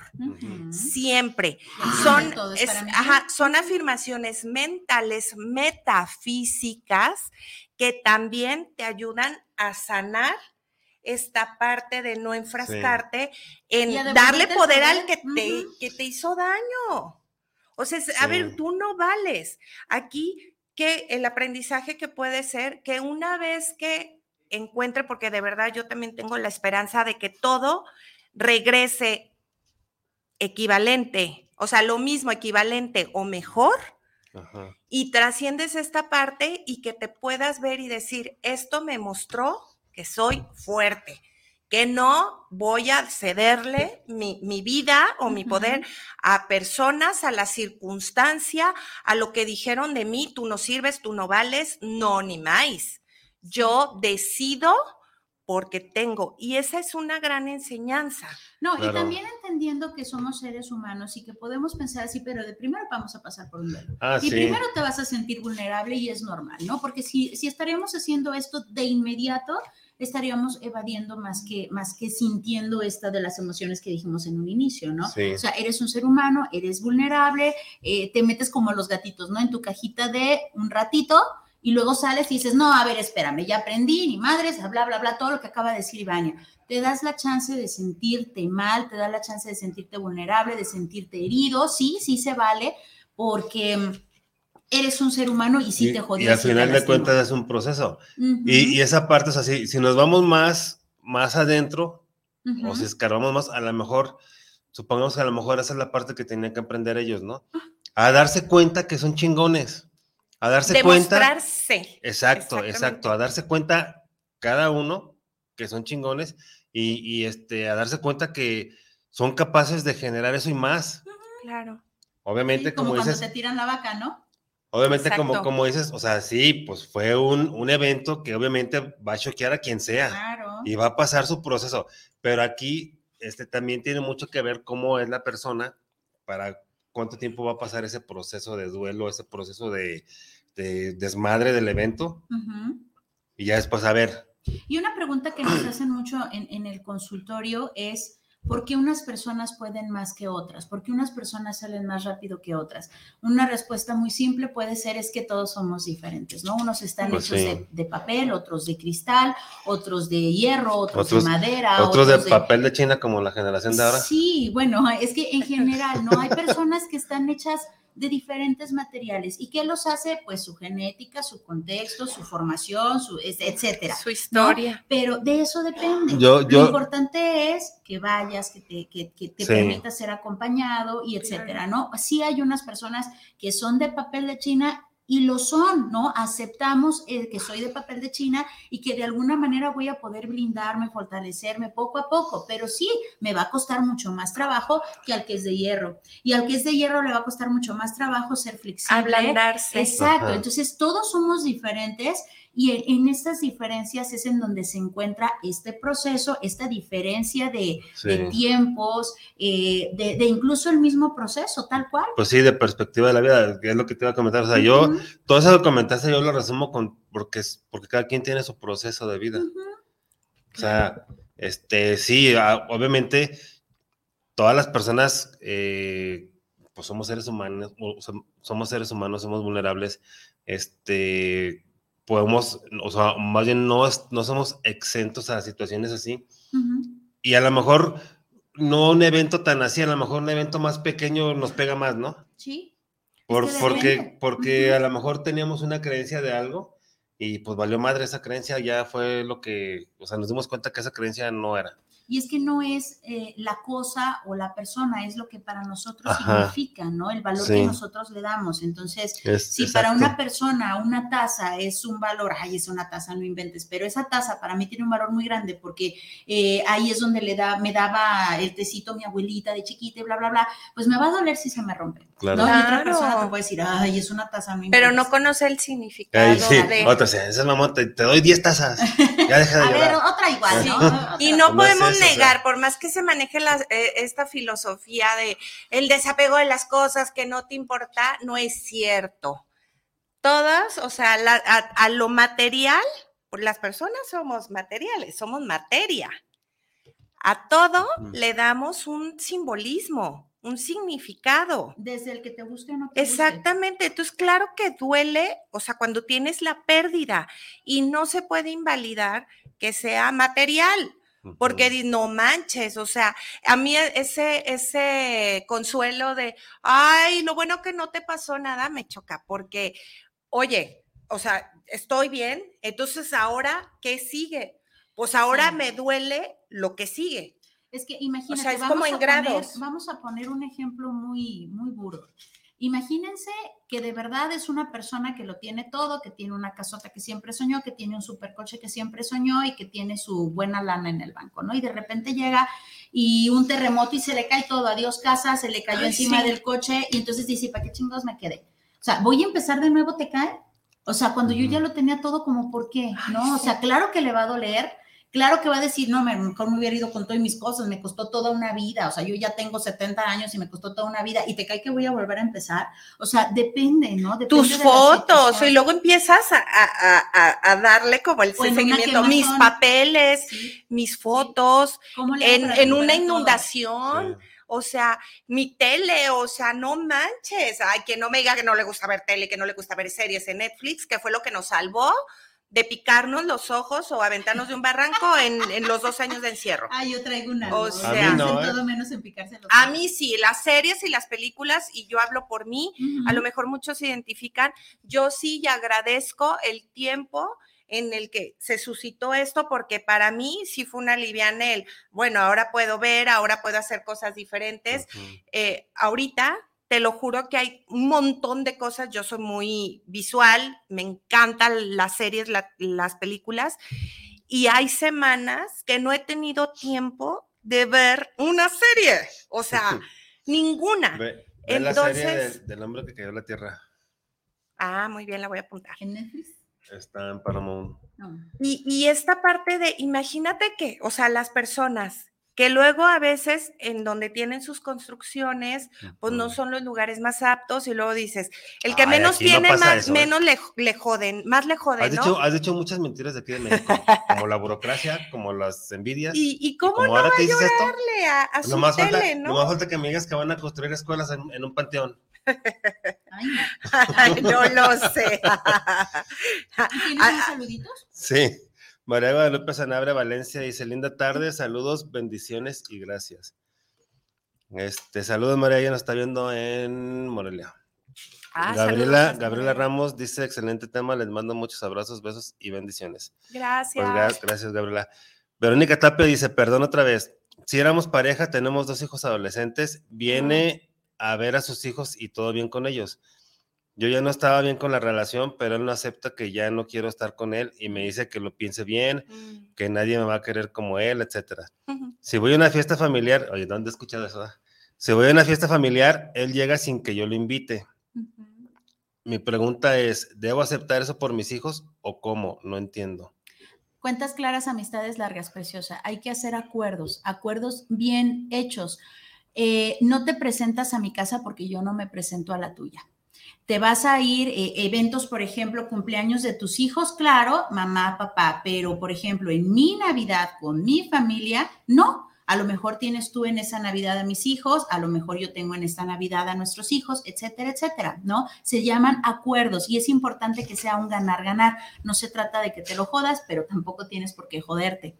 Es importante, primero, como ejercicio, ya como, eh, como sugerencia, escribe qué es lo que tú quieres y ve qué es eh, lo que realmente te importa, porque es un ganar-ganar. Hay cosas en las que él no va a ceder, pero hay cosas en las que no le vas a preguntar qué ceda. Si tú no lo quieres presente en la casa de tu familia, no tiene por qué estar presente. Pues sí. Así es. Eh, por acá tenemos otro saludito. Tenemos a Serena Guti. Nos dice, muy buen tema. Saludos. Gracias, Serena. Saludos. Besotes. También Prima tenemos preciosa. a quién crees? A Ragde Sabir. Nos Ándale. dice, saludos. Ahora ya tienen un nuevo seguidor. Muchísimas gracias, Edgar. saludos. Besotes hasta la hermosísima Ciudad de México. También tenemos al Tornillo Mayor. Nos dice saludos a las tan amigas, como siempre, haciendo un excelente equipo. Súper especiales a mi preciosa Viri Vargas y, por supuesto, amemos de, des- a Memo de Amemos. Saludos. excelente programa. Saludos, Gracias, saludos. Este, Guadalupe Ramos dice, hola, buenas tardes a todos y todas. Muy buen programa. Dice, sobre todo los chicos de ahora no respetan nuestras cosas y el sentir que tenemos sobre esas cosas. Pues sí, o sea, porque no, no hay una...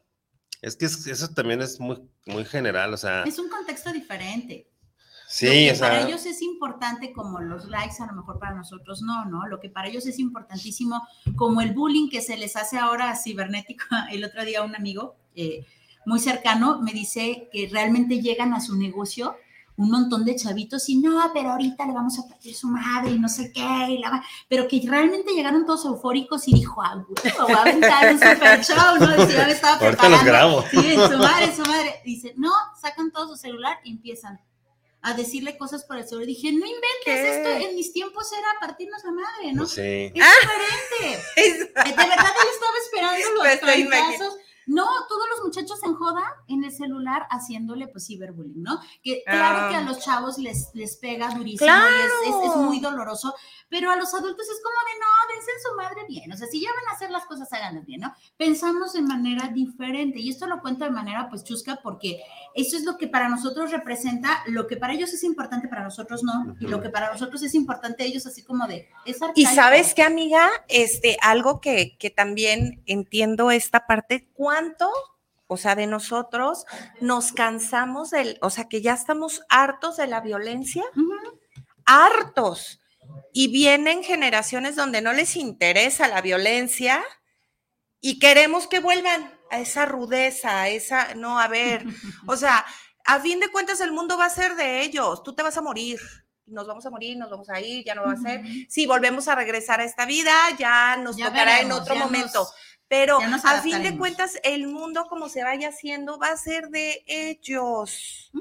Entonces, queríamos que cambiara, a lo mejor no nos va a tocar ni verlo, porque seguimos viendo agresiones, seguimos viendo, viviendo guerras, sintiendo cuando eres empático con, con el otro ser humano, estos sufrimientos, este, y digo, acaba de haber un terremoto, pero eso fue una situación natural que, que el aprendizaje debe ser sociedades, construyamos hogares para un beneficio de los demás. dejémonos de la inconsciencia de estar creando cosas para mi beneficio monetario y me vale en qué lugar estoy dejando vivir a las personas. Sí, claro. Eh, no me importa. Y si doy los permisos nomás porque me va a generar en un lugar inadecuado. Por favor, otro llamado en conciencia pensemos en esta parte de los demás. Vas a ganar, caray. Entonces no prometas cosas que no te alcanzan, no veas la cara. La gente te paga porque pues es lo que puede o le alcanza o está pagando muchísimo porque confía en lo que le estás diciendo. Creo que había una, una manifestación ayer por, eh, creo que ahí en, en, el, no sé, la colonia Los Cántaros, no sé si es colonia, no tenían agua ahí en, en mm. Adolf Horn. Mm. O sea, que, que te vendan un, una propiedad sin agua o sea, que de veras no, no te llegue el agua es totalmente, es, es vital, ¿no? Es, o sea, es molesto. Entonces sí, o sea, realmente puedes dormir tú con la pachocha bien acá en, el, en la, pero la gente lastimada, eh, dolida, encanijada, eh, con justa razón, y eso por encimita. ¿Qué decir de las personas muertas? No puedes con toda esta muerte encima. Realmente lo vale tu pachocha en la pierna, valórenlo, ¿no? Y lo que comentabas hace ratito, sobre, sobre el mundo que les que está quedando para los chicos. Eh, una de dos, o, no, o somos flexibles y nos adaptamos, o somos inflexibles, nos peleamos y además sufrimos. Y sufrimos. Entonces, usted decida, o es flojito y cooperando, o sea, es flexible, o realmente quiere sufrir y ser cuadrado. Mejor encarguémonos, pues ¿no? O sea, si, si, si crees, te sientes, estás trabajando en tu persona, en tu conciencia, a guiar a guiar desde la trinchera donde estés, hacer algo con el ejemplo, pues al menos. Tú, eres la única que te escuchas con eco. Sí, ¿por qué será? No sé. Y porque no tengo sonido aquí. Eco, eco, eco, eco. ¿De qué te ríes? ¿Qué pensaste, amigo? Ay, luego les digo, les digo que hoy ando rara. Ay, ahora resulta. Ay, Dios mío. Bueno, seguimos con saludos ahorita. Isabel Rojas, saludos para el programa de Despertares y saludos a las tan amigas. Mm, besotes. Ay, estamos comiendo una gelatina deliciosa. Sí, quiero más. ¿eh? Seguramente la hizo Rosy. Quiero más. Deliciosa. y nos ven nada más ¿A cuánto la, pieza? La, la, boquita está bien rica. Pues sí, está bien buena, eh, la verdad. Muchas gracias, Rosy, por la, por Besotes, la, por la jaletina. La jaletina. La jalatina. Manuel Ramírez, saludos a Despertares y a las chicas de Tan Amigas. Ah, saludos, Manuel. Fabricio Gutiérrez, saludos para el programa desde Zapopan Centro. Saludos. Saludos. Jorge Enrique Trujillo, saludos al programa Despertares y saludos a las tan amigas. Me agrada, me agrada mucho el tema que están tomando. Muchas gracias, Jorge. Este. Carla Gallardo dice saludos a todos, excelente tema. Las nuevas generaciones sus, prioridades son cosas sin valor real y están en contra de uno porque lo que les decimos no les dan ni tiene valor para ellos. Pues sí, esa, esa es la, la gran, este, la gran parte que están teniendo ahorita, ¿no? Las personas, porque pues es parte de lo que hemos publicado aquí, ¿no? De, digo, lo que hemos comentado aquí en, el programa, pues ya son cosas de manipulación y todo ese tipo de, de cosas ya más, más profundas, pero pues yo creo que una de las cosas que se puede hacer, este, a lo mejor no, no, no, no tanto ceder a lo que digan ellos, sino como más bien complementar, ¿no? O sea, ir, orientándolos, ir guiándolos, decirle, a ver, este, y, o sea, tampoco llegar hacia los chingadazos, pues. O sea, decir, a ver, ¿por qué estás haciendo esto? O sea, es más bien yo creo que inculcarle los valores, porque... Valores. Este, pues muchas, muchas de, de los papás este, de ahora, de los, de los adolescentes de ahora, este, si, si mal no recuerdo, pues serían los millennials, ¿no?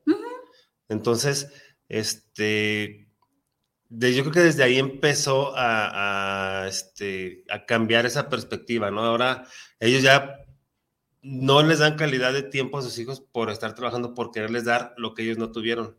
Sí, Eso es lo he que- escuchado Pero mucho. ha sido Cada quien- siempre. Pero cada Pero quien es que ahora está se- luchando con su propia batalla. Sí, o sea, o yo, sea- papá millennial, estoy luchando eh, porque mis hijos no pasen lo que yo. eh, yo, niño de, de papá millennial, estoy luchando por no sentirme solo y abandonado por. Yo, abuelito de, estoy pagando las consecuencias por haberle dado o no, eh, cuidando a lo mejor a mis nietos. O sea, cada quien está luchando su batalla. sí ha sido siempre eso, pero las circunstancias de la vida van cambiando. Ah, sí. Antes, este, ¿cu- ¿cómo eran las familias de antes? Las familias de antes eran de 10, 11, mínimo, mínimo 8, Ujú. mínimo. Ahora tienes dos y ya no la armas. Eres tres y, y Pero es tres que, y es que exactamente todo cambió, todo cambió. Exacto. Además, además, muchos estamos entrando en la conciencia y entendemos que eh, a lo mejor qué padre una familia así, ¿no? Se acompañan y todo, pero también como mamá presente, pues no la armas, como bien dice, Sí. no se puede. Sí, Entonces- pero, o sea, perdón, se, se ha cambiado eso, pero también ha cambiado la cuestión económica. La, la- la economía ahora no es como la de antes. Bueno, es que obviamente las oportunidades, alguien decía, algo, algo este, le, ha, le ha llamado la atención a, a muchas almas el venir aquí, porque hace muchos años éramos un millón de, de personas en el planeta y ahora no sé en, en cuántos vamos. Casi 8 mil Este, millones. Ajá, de que, ay, a ver, allá está padre. Y bueno, o sea, quieren vivenciar aquí, ¿no? Entonces se está haciendo el, aquí el, la comunión de muchos lugares. eh, quiere decir que algo es llamativo. eh, algo es llamativo y muchas chido. cosas que van a cambiar. O sea, ahorita, por ejemplo, viene la preocupación. O sea, hay países que pagan para que tengan hijos, porque se están enfrentando a la preocupación de estos aquí de mediana edad se van a hacer viejos. ¿Y quién nos va a atender? O sea, no hay médicos, no hay esto. ¿Quién es la, la fuerza productiva de aquí? Ya no hay. Entonces, esta parte de, pues te pago si quieres hijos o te empiezan a invitar familias de otros lugares para que se generen jóvenes. Quiere decir que todo tiene ciclos. Claro. Y así como era menos, iba, iba creciendo, iba creciendo, va en un decrecimiento. Aunque no lo veamos, somos un chorro, somos un chorro. ¿Cuántos de ese chorro somos contemporáneos y que en su momento, si sobrevivimos, vamos a ser viejitos? O muchos, o sea, empieza obviamente enfermedades, accidentes, todos. Y si no hay más, aunque se crea que hay mucho, no hay tanto. Y con las nuevas mentalidades, ahorita que no quieren, se va a empezar a notar. Es que, es que esa es la parte de la manipulación que si ya nos metemos, pues ya nos saldremos un chingo del tema. bueno, con lo que Este- te decía la radio escucha, acuérdense, las diferencias nos enriquecen y el respeto nos une. Vamos Sí. respetándonos para que nos respeten, o sea, y vamos entendiendo y haciendo nuevas, eh, nuevas creencias. Y sufrimos ¿no? menos. Sí. Si no es la vida no chiquitos, es- ni chiquitos contra grandes. Ajá, porque sufrimos por todo, sufrimos por, es que la gente, es que esto, es que el otro, es que todo pasa, es que todo está mal, es que todo me genera, todo me duele, no tengo sentido de La vida. Ah, porque viene esto en, sin, con sufrimiento, no hay sentido, se pierde el sentido. Ujú. Estoy enfrascado en el sufrimiento Sí. y no, Sí, pues no hay un sentido de nada. de. ¿Qué sentido tiene esto? Porque toda mi energía, todo mi pensamiento está en sufrir. Sí, sí, sí. Sí, o sea, pues te quita Y la no le y encuentro el sentido, todo, sí. el sentido a las cosas. Rocío Rodríguez dice saluditos a todos. Pues saludos, Rocío. Saludos, saludos. David Kamal dice saludos a todos. Qué buen tema y qué gusto volver a ver a Ivania. Seguimos, Ay, David. seguimos trabajando el tramo de tu partida. Ay, David, David. qué lindo. Yo también extrañaba estar por acá, pero pues los Este, tiempos. Y Norm- Norma Seves nos manda saludos desde Indianápolis. Saludos, Norma. Saludos. Un abrazote. Este. Ay, se me olvidó lo que te iba a decir, lo que les iba a decir, ¿no te acuerdas? Es una mentira. No, algo de Esas lo, son algo de lo que dijiste, de lo que estaba diciendo. Ah, que mejor, en lugar de pelearnos así, hay que hacer las cosas para darle la madre al que movió la jarra. Exacto, exacto. ¿Y cómo podemos hacer eso? Pues estando en, en unión nosotros, estando en, este, o sea, sin, sin o, o- o, bueno, obviamente va a haber peleas a lo mejor, va a haber diferencias, pero las menos posibles. Y estando Sí. en sintonía, ¿no? Con Ajá. un mismo fin. Claro. O sea, en, respetando, respetando nuevamente estas diferencias, pero creando un mismo fin, como le dijimos hace rato, lo queremos pasar bien. Bueno, a mí me gusta lo saladito, a mí lo dulce, a mí lo acidito, hacemos un banquete de los tres y, y no pasa nada si yo Pues te sí. pruebo lo, lo dulce, si yo te pruebo lo saladito, si tú pruebas lo ácido. O sea, no pasa nada, le estamos pasando bien. De igual manera, en, en la vida, en el mundo, podemos con nuestras diferencias, si yo respeto que a ti te gusta una cosa y la otra. Yo no me meto contigo, pero ese es el problema. Hace ratito que mencionabas lo del héroe, no nos reconocemos nuestros protagonistas. Identificamos muy bien a nuestros villanos, pero no nos sentimos protagonistas. Y entonces hacemos protagonista al villano, no al que creemos que es nuestro villano. Por lo tanto, estoy viendo a los de afuera y ya no hice Y nosotros libro. quedamos en actores secundarios. Exacto. Y entonces, a consecuencia de esto, otra vez empezamos a sufrir y ya ni entendimos, ni supimos, ni nada. Y, y dejamos de hacer muchas cosas, ¿no? Exacto. Dejamos de hacer muchas cosas porque creemos que por ese... estar fijándonos en el villano. Ajá. Porque Sí. creemos que ese es el chido y que no... O sea, ¿cómo va a ser eso? Fíjense, en el libro eh, de, de Víctor Frank, eh, El hombre en el, busca el- hombre en sentido. busca del sentido, Ujú. ah, es que luego eh, hablo otros títulos. el hombre busca la felicidad. La otra, la otra vez se me salió así. En, en este libro, obviamente, también muy recomendable y más con el peso, el peso que da eh, la experiencia de Víctor en los campos de concentración. Él, él desde sus dos posturas, el que lo vive y, y- y toda esta perspectiva como eh, psicólogo, ¿no? Como esta parte terapéutica que se puede salir y ver todo desde arriba. Y, y ahí pueden encontrar cómo, cómo realmente reaccionamos los seres humanos. ¿no? Y que una vez cuando salen, cuando los logran, eh, o sea, que llegan los de la guerra y los rescatan, hay personas, y no porque sean malas, el dolor los lleva a, dice que va camino con, con un, un amigo, vamos a decir, de los que compartió, y ve un, un campo, un sembradío, y va y lo, lo destruye. Y Víctor se asombra y dice, como, "Pues, ¿eres libre ya? ¿Por qué destruyes? Porque ellos destruyeron mi vida, me quitaron todo, entonces yo también puedo quitar. Quizá a quien le pertenecía ese sembradío no te hizo nada. Que era lo Es- más seguro, no, ¿quién ¿no? me lo haga? ¿Quién me lo pague? Sí. Pero es, es una vivencia de sufrimiento, o sea, estuvo del carajo lo que vivieron. Y si lo valido, puedo decir, quizá, yo no sé cómo reaccionaría, tiene toda la razón, tiene toda la razón y es válido, y es válido el, su enojo, y es válido su acción, o sea, porque estuvo cañón, pero también es, a fin de cuentas, a quién le está dañando, pues a la persona. ¿no? O sea, sí está cometiendo actos, pero él es el que se va con su vida. O sea, los demás no están sintiendo el dolor que esa persona siente. Entonces aquí el punto es, ¿quieres vivir así? Sí, hay personas totalmente inconscientes. Ah, hace poquito me llegó un, un video Ay, que con toda honestidad no abrí por el contexto que tenía, ¿no? A mí me, eh, me dan ganas de vomitar cuando veo cosas así.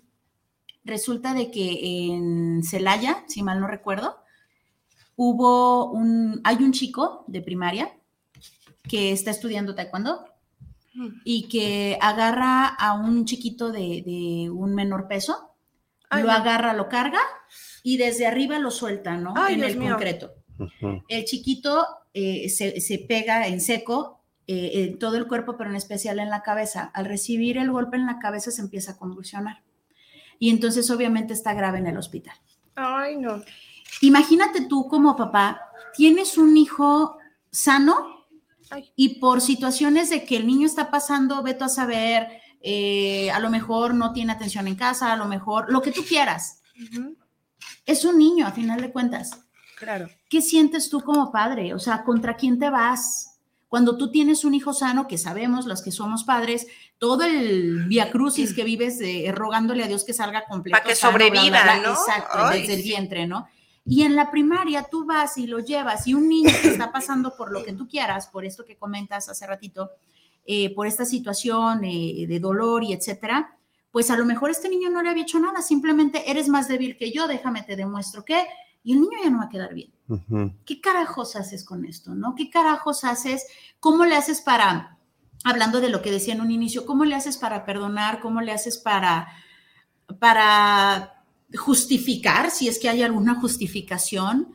Eh, ¿Cómo le haces para comprender esta situación con algo tan difícil, con algo tan duro? O sea, sí son cosas que se te salen de las manos, que repito, a lo mejor incluso siendo un adulto, ¿cómo le haces para, y esto qué me trae de bueno? Lo que platicábamos hace rato, ¿no? Es que todo es para nuestro bien. Ok, una situación así, porque hay cosas durísimas, ¿no? ¿Cómo le hago para irme contra el niño? Híjole, es un niño. ¿Cómo le hago para irme contra los padres? Híjole, a lo mejor ni lo pelan. ¿Cómo le hago para irme contra Dios? O sea, ¿cómo le hago para? Y en todo esto que comenté, estoy viendo hacia afuera. Vámonos hacia adentro. Me traigo a mi hijo aquí adentro, lo empiezo a entrañar, lo meto en mis entrañas y empiezo a elaborar, mime conmigo. Es bien difícil, pero tengo que olvidarme del exterior. Claro. Tengo que olvidarme del niño, tengo que olvidarme de los papás, tengo que olvidarme de los comentarios y realmente meterme en mi dolor, porque duele, si simplemente hecho de, de contarlo duele, me meto en mi dolor, agarro a mi hijo que es menor de edad, me meto en mi dolor, lo meto junto conmigo, repito, como los gatitos en las cajas, ¿no? Me meto un rato en lo que analizo, pienso con esta creencia de a final de cuentas todo es para nuestro bien. Algo tengo que sacar de aquí. Y si de plano no encuentra ninguno, es, era su historia de vida y era mi historia de vida. Esto nos tocaba vivirlo. ¿Por qué? Tal vez nunca lo voy a saber, pero ¿de qué me serviría a mí estar sufriendo por hacerte pagar a ti, por hacerte pagar a ti, o a ti, o a ti, o romper este sembradío que comentas, ¿no? Sí, fíjate que esas circunstancias, eh, la, película de la cabaña queda, pero súper bien en, este entendimiento de, de cómo, o sea, digo, que ahí comienza, ¿no? ¿Cómo perdonas? ¿Cómo logras salir de una situación así? Eh, ahí lo refleja, creo que explica de una forma muy bonita, son de estos libros que para mí son inspirados. Eh, con algo más que la creatividad. Entonces, la recomiendo mucho el libro o, la, película. Este, y esta parte de a veces entender, como bien dice Viri, mi historia, ¿no? Eh, esto es, a veces estas situaciones, una vez una vez que se sale de ese cuarto oscuro del dolor, se comienza a mover, podemos ver que, eh, o sea, esta situación o me vuelve destructivo y me destruye, o empiezo a razonar estos cuestionamientos profundos, estas verdades de qué sentido tiene esto, ah, bueno, podemos ver que hay niños que tienen mucho dolor y quizá esta situación me lleve a, o yo decida buscarle un nuevo sentido. Ahora es, me doy cuenta que tengo que aportar conciencia en ciertos eh, núcleos eh, sociales y ahí nacen las asociaciones, justo de esas situaciones trágicas, Micho y Mao. La historia. Ay, no me gusta repetirla, no me gusta eh, leerla, me duele, me duele, es sumamente difícil. Pero de ahí nacen asociaciones, nacen inspiraciones para construir y a la vez me construyo. A veces una forma de sanarme es haciendo por los demás. Sí. Y comienzo, o sea, cuando no sé cómo trabajar en mí, cuando no sé por dónde, el empezar a hacer por los demás, el empezar a ver otra perspectiva, de la situación más allá del odio, más allá de la ira, como bien Que dices, vas a pasar por ahí. vas a pasar. Claro, es, que natural. Vas sí. a pasar por ahí, lo vas a querer hacer taquitos. Pero Sí, ne- sí, neces- o sea, necesitas pasarlo para que fluya, para, Para que salga, para que no se quede. Pero una vez que está ahí, o sea, te puedes estancar ahí o definitivamente sale, se drena y ahora es, yo quiero encontrarle un sentido. Yo decido ponerle, no es que todo, o sea, esté pintado de, si todo es para mi bien, pero no sé cómo. Yo decido Sí, es mi ver de esto. Sí. cómo puedo sanarlo, cómo puedo ser resiliente, cómo puedo volver a estar bien, entendiendo que nada va a volver a ser igual. Claro, sí, porque este, obviamente, y más así con los niños, ¿no? Es algo, Sí, es este, pues son- yo creo que se genera una impotencia, no sé de qué tamaño, pero este, yo creo que es una de las situaciones más, más dolorosas que pudiera pasar a una persona. Este, y tienes razón, o sea, ¿cómo, qué, qué vas a hacer para, para sanar? O, y, y tienes la decisión, ¿no? De, de sanar y empezar a ayudar a muchas más personas, o de quedarte ahí en el sufrimiento y, y buscar venganza o buscar. Y Ujú. supongamos, encuentras la venganza y qué. O sea, ¿qué pasó? Te seguiste doliendo, te seguiste lastimando. eso seguiste resucitó a tu hijo, eso volvió que, a que tu hijo estuviera bien y Claro, sano. No, No, cambió no la va a pasar. situación. Exacto, No, no, y va a cambiar lejos de la situación. enfocarte en tu hijo, enfocarte en tu vida, en tu historia de vida, te estás enfocando en cómo se las jodes a los otros. Y, aún vez así- vuelves a poner al villano como Claro. tu protagonista. Y aún así lo haces, te sigues sintiendo mal y en algún momento tienes que buscarle un sentido. Sí, Tienes o que sea, parar. O sea, es, es- es lo que comentaba, o sea, lo haces. algún y, momento. Y, ¿y qué pasa? O sea, ya lo hiciste, ok. Porque era lo que querías, porque era el coraje, la rabia, lo que tú quieras que sentías, Ujú. lo hiciste. ¿Y ahora qué? Exacto. Fíjate que en esta parte, por ejemplo, eh, del duelo ambiguo, que es el tipo de sufrimiento que padecen las personas que tienen un- una persona desaparecida. O sea, es un duelo ambiguo, es porque honestamente no termina, no se Mm. acaba. O sea, es un duelo que no tiene un cierre, que no puedes elaborar las, eh, las, las tareas del duelo porque no hay un cierre, porque eh, tu Está mente está ambigua. Si está, no está, ¿Cómo vas a matar a alguien Ajá. que no sabes que, que se murió? Pero también necesito saber si sí, entonces no puedes cerrar, no me puedo derrumbar porque necesito estar fuerte por si aparece pero a la vez a veces siento que no puedo y es, Pues sí. es terrible. Y esta misma situación ha llevado a grupos de mujeres que están padeciendo este dolor, pero que no se han detenido ante este dolor y van y aunque lo están padeciendo, ponen su servicio a otras nuevas personas que están viviendo esto y las acompañan y las acompañan diciéndote, yo sé lo jodido que te sientes, te entiendo. Y estas maravillosas personas han hecho lo que autoridades no.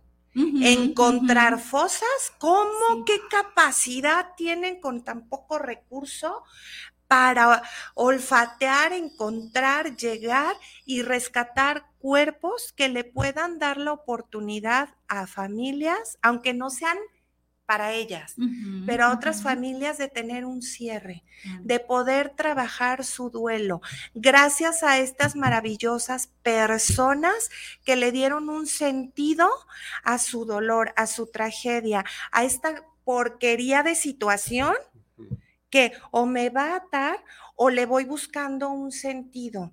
Quizá esto que yo siento, una parte siempre va a estar porque se aprende a vivir realmente. Es, es parte de ser humano, es, es muy intensa la vivencia, entonces aquí se queda. Pero también eso me da esa fuerza de darle un sentido a entender a más personas que están siendo víctimas de la inconsciencia de otras personas y acompañar. Sí. Entonces, no debe, o sea, la idea es que no existiera pues esto, pero es lo que hay y se trabaja con lo que hay. Entonces, ahí les mando un beso, maravillosa labor a todas estas personas que, que acompañan desde su dolor a otras personas y que Sí. si nos enfocamos, eso es lo que nos da fortaleza como sociedad. No podemos estarnos enfocando en todo lo malo que hacen. Démosle fuerza, enfoquémonos a todo lo bueno por hacer, porque hay Pues sí. mucho. Sí, es que también eso, eso del enfoque es muy importante, ¿no? O sea, Ujú. ¿En dónde eh, estoy poniendo mi energía? exacto, o sea, y, y eso se hace de manera individual. Ahora ya cuando se hace en grupo, pues obviamente toma más fuerza todo, ¿no? Claro. Este, bueno, hace rato, antes de que empezara con los saludos, estaban, estábamos, bueno, habían, habían tocado el tema de las envidias, pero yo les dije que íbamos saludos y ya no lo continuamos. ¿Qué hacer cuando una persona, este, siente mucha envidia? O sea, ¿cómo, cómo esa persona puede trabajar esa envidia? Primero tiene que eh, conocerse. Conocerse mm, entendiendo que es un ser humano. El ser humano tiene mucha luz, pero también tiene esta parte de la sombra, ¿no? La famosa sombra, la famosa oscuridad. Sí, Este tipo de personas son, se van a los, a los polos. O Los veo solo lo bueno y me creo un santo y como a ti te está yendo mejor que a mí que yo soy un santo, o me estoy yendo al otro lado en donde yo soy de lo peor y no me merezco.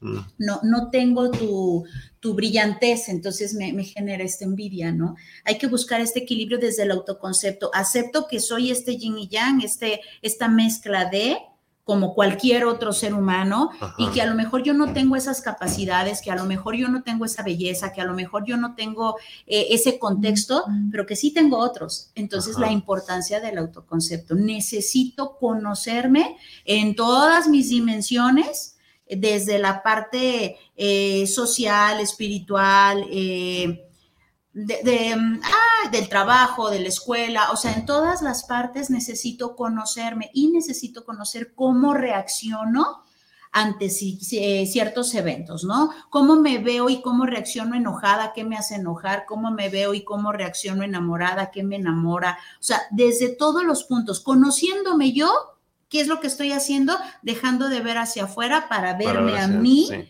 entendiéndome, conociéndome, amándome, aceptándome. Haci- haciendo esto no voy a tener oportunidad de ser envidioso. Cuando es por, este, cuando se inculca eso es más difícil, ¿no? Es mucho más difícil Sí. poder ver ese auto- autoconcepto porque pues ya lo traes, o sea, lo traes de, de familia. Sí, ¿no? lo mamaste de cuna. sí. Y este, pues qué mala onda que, que pues que ya padres así, ¿no? Que, que les pasen este tipo de cosas a los hijos. Y por ejemplo, bueno, eso es cuando una persona siente envidia. Este, cuan- cuando, tú estás rodeado de personas así, o bueno, no rodeado, a lo mejor tienes una persona que te envidia, Ujú. ¿cómo, cómo es la forma o cuál será la forma ideal de, de, de uno trabajar eso? Eh, si tú te das cuenta que esa persona te envidia, bueno, Ajá. primero es su bronca, ¿no? O sea, esa persona sabrá qué hace y qué deja de hacer. Él necesita esa persona elaborarlo, pero si tú te puedes alejar, eh, no dar explicaciones, tener menos contacto con esa persona, no tienes por qué sufrir su envidia, ¿sabes? O sea, en medida de lo posible, pues no eres un árbol, muévete, no tienes por qué rodearte de personas que te están consumiendo esta energía, que te están jodiendo. Ahora, por azares del destino, no te puedes eh, separar de, pues sí puedes tener la opción, algo tengo, soy muy dulce o qué carambas. Este, eh, me, me tengo que hacer muy vale madre, así de que pues por algo, ¿no? No te, Ajá. las personas van y te investigan, ¿no? ¿Y qué hiciste? ¿A dónde fuiste? ¿Por qué no me llevaste? O sea, no tengo por qué darte explicaciones. Es, oye, ¿y cuánto te costó? Híjole, no me acuerdo. Oye, ¿y cómo te fue? Bien. Oye, ay, X, o sea, no tienes por qué darle tela de Sí. dónde cortar. Me explico otra vez, necesito eh, este autoconcepto, saber mis herramientas, cortar por lo sano, no tengo que ser grosera, tampoco tengo que enfrentar ni, ni nada. Simplemente sé que esta persona está sintiendo, por algo lo está sintiendo, lo lamento, ahora sí que es su bronca, es su perro Pues que lo lave, pero si en medida de lo posible yo me puedo separar, pongo tierra de por medio, no tengo por qué sufrirlo con, pero si de plano no, ser cortante sin ser grosera, pero es estoy ocupada, ya no puedo salir, eh, tengo un montón de tarea, tengo mucho trabajo, no te doy explicaciones grandes para no seguirte dando tela de dónde cortar, ni tampoco seguirte mostrando mi súper brillantez para que a ti te siga dando eh, como está esto opaco que tú sientes, ¿no? O sea, alejarme lo más posible, eso es desde mi punto de vista. Bueno, ¿cuál? ¿La de si me tienen envidia? Mm, bueno, en esta parte, eh, obviamente yo no soy responsable de lo que sienten los demás. Bájale a tu mic poquito. Ah. Ay, pues es que está en silencio, no sé qué hago. Bueno, dale, dale. a ver, déjame más para acá. Este, quizá, eh, bueno, esta parte, yo no soy responsable, obviamente, del que sienta las demás personas. También entender cómo yo actúo, o sea, si realmente soy una persona que quiero que me vean, que tengo la necesidad de que me vean y lo estoy llevando a cabo, pues también así va a pasar, ¿no? O sea, va a haber opiniones, va a haber gente que, que pues va a ser llamativo y, se lo estás diciendo en la cara cuando la persona le está yendo a la fregada, que también hay que tener como esta empatía. Esta prudencia. Esa prudencia también. Entonces es también verme, cómo estoy actuando yo también ante los demás.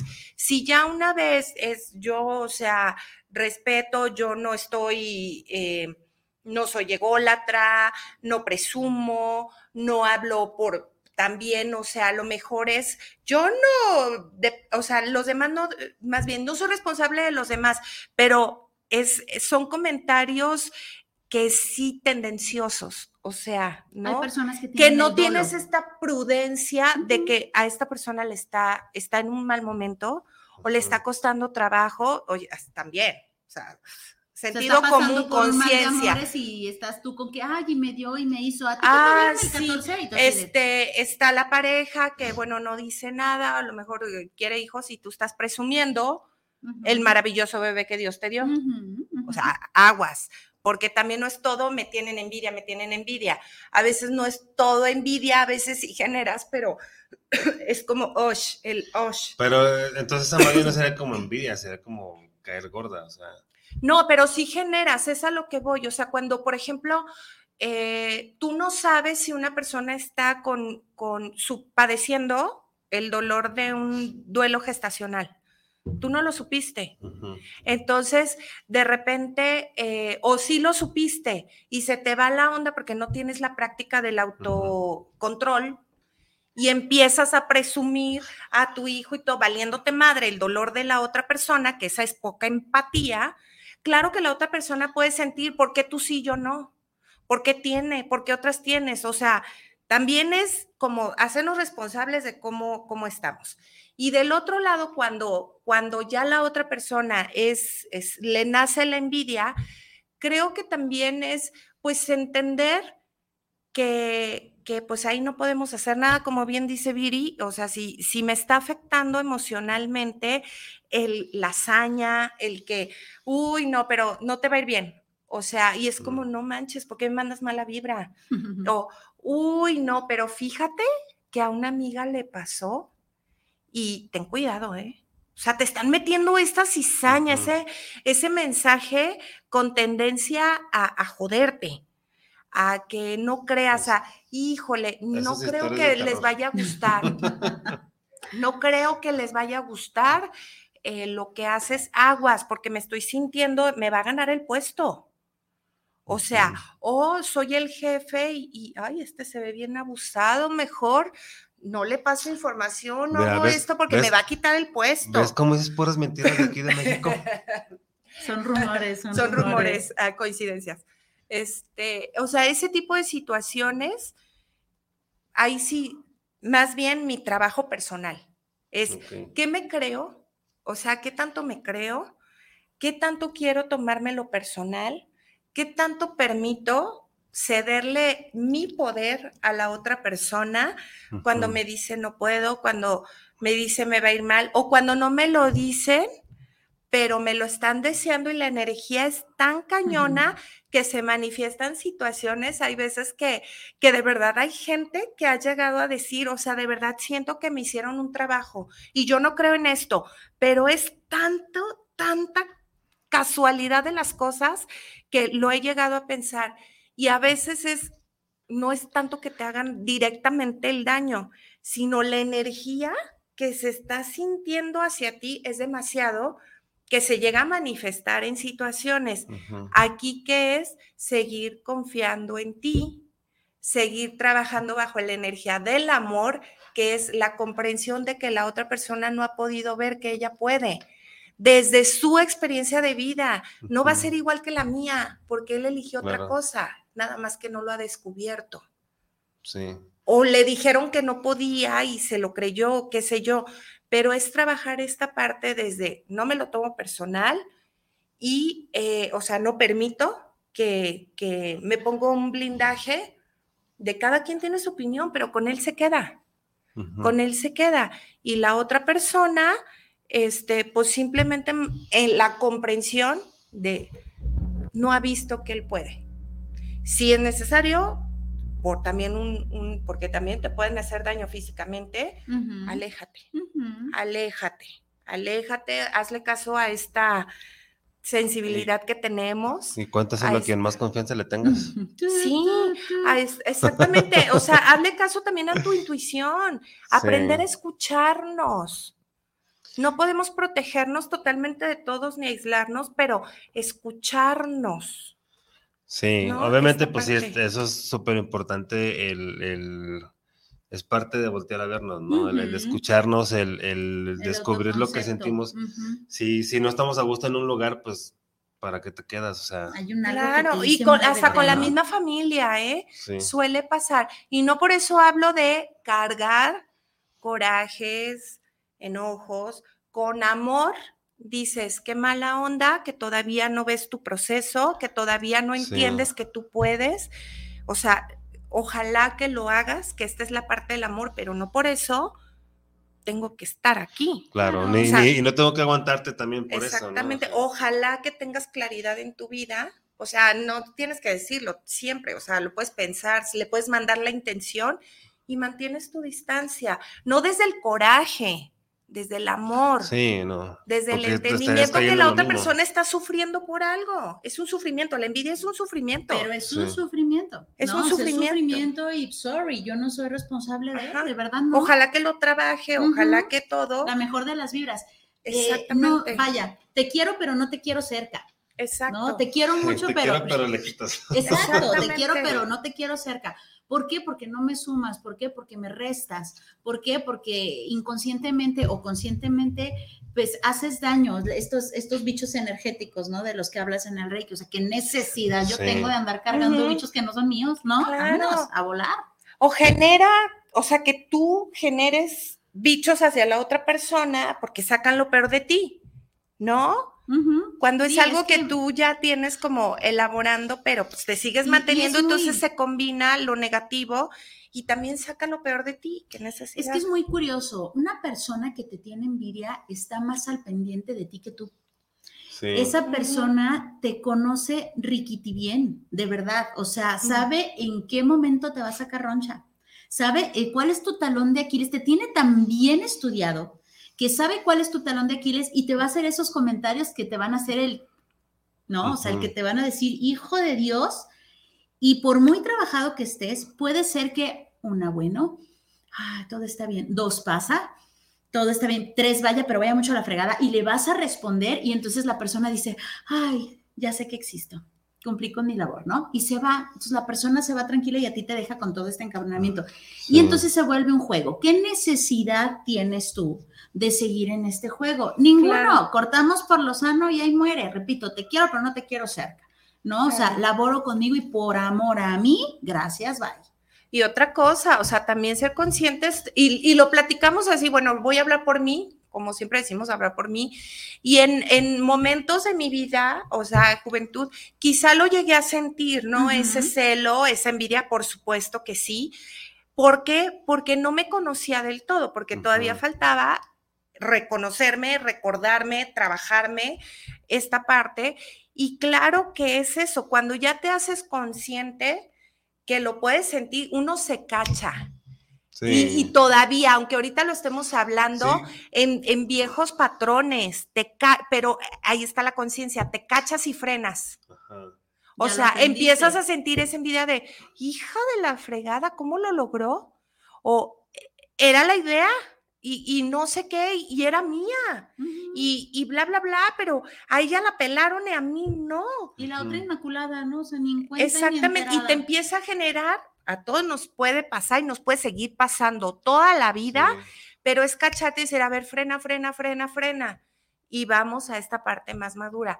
¿Por qué me genera esto? ¿Qué parte de mí no he trabajado Ujú. que hace que me fije justo en eso? ¿Por qué me brinca? ¿Qué necesidad personal tengo que me está reflejando? Y empiezas, ¿no? Empiezas a trabajar, chala. Entonces ya le quitas la fuerza a la envidia, ya más bien te está dando una información. Y- Entonces es cacharnos, que también lo ¿y hemos qué sentido. pasa? Esa otra persona se vuelve tu maestra. Sí, te puede inspirar, te puede inspirar en, en muchas Es- cosas. Lo que pasa es que, o sea, este, eso sería lo ideal que pasara, ¿no?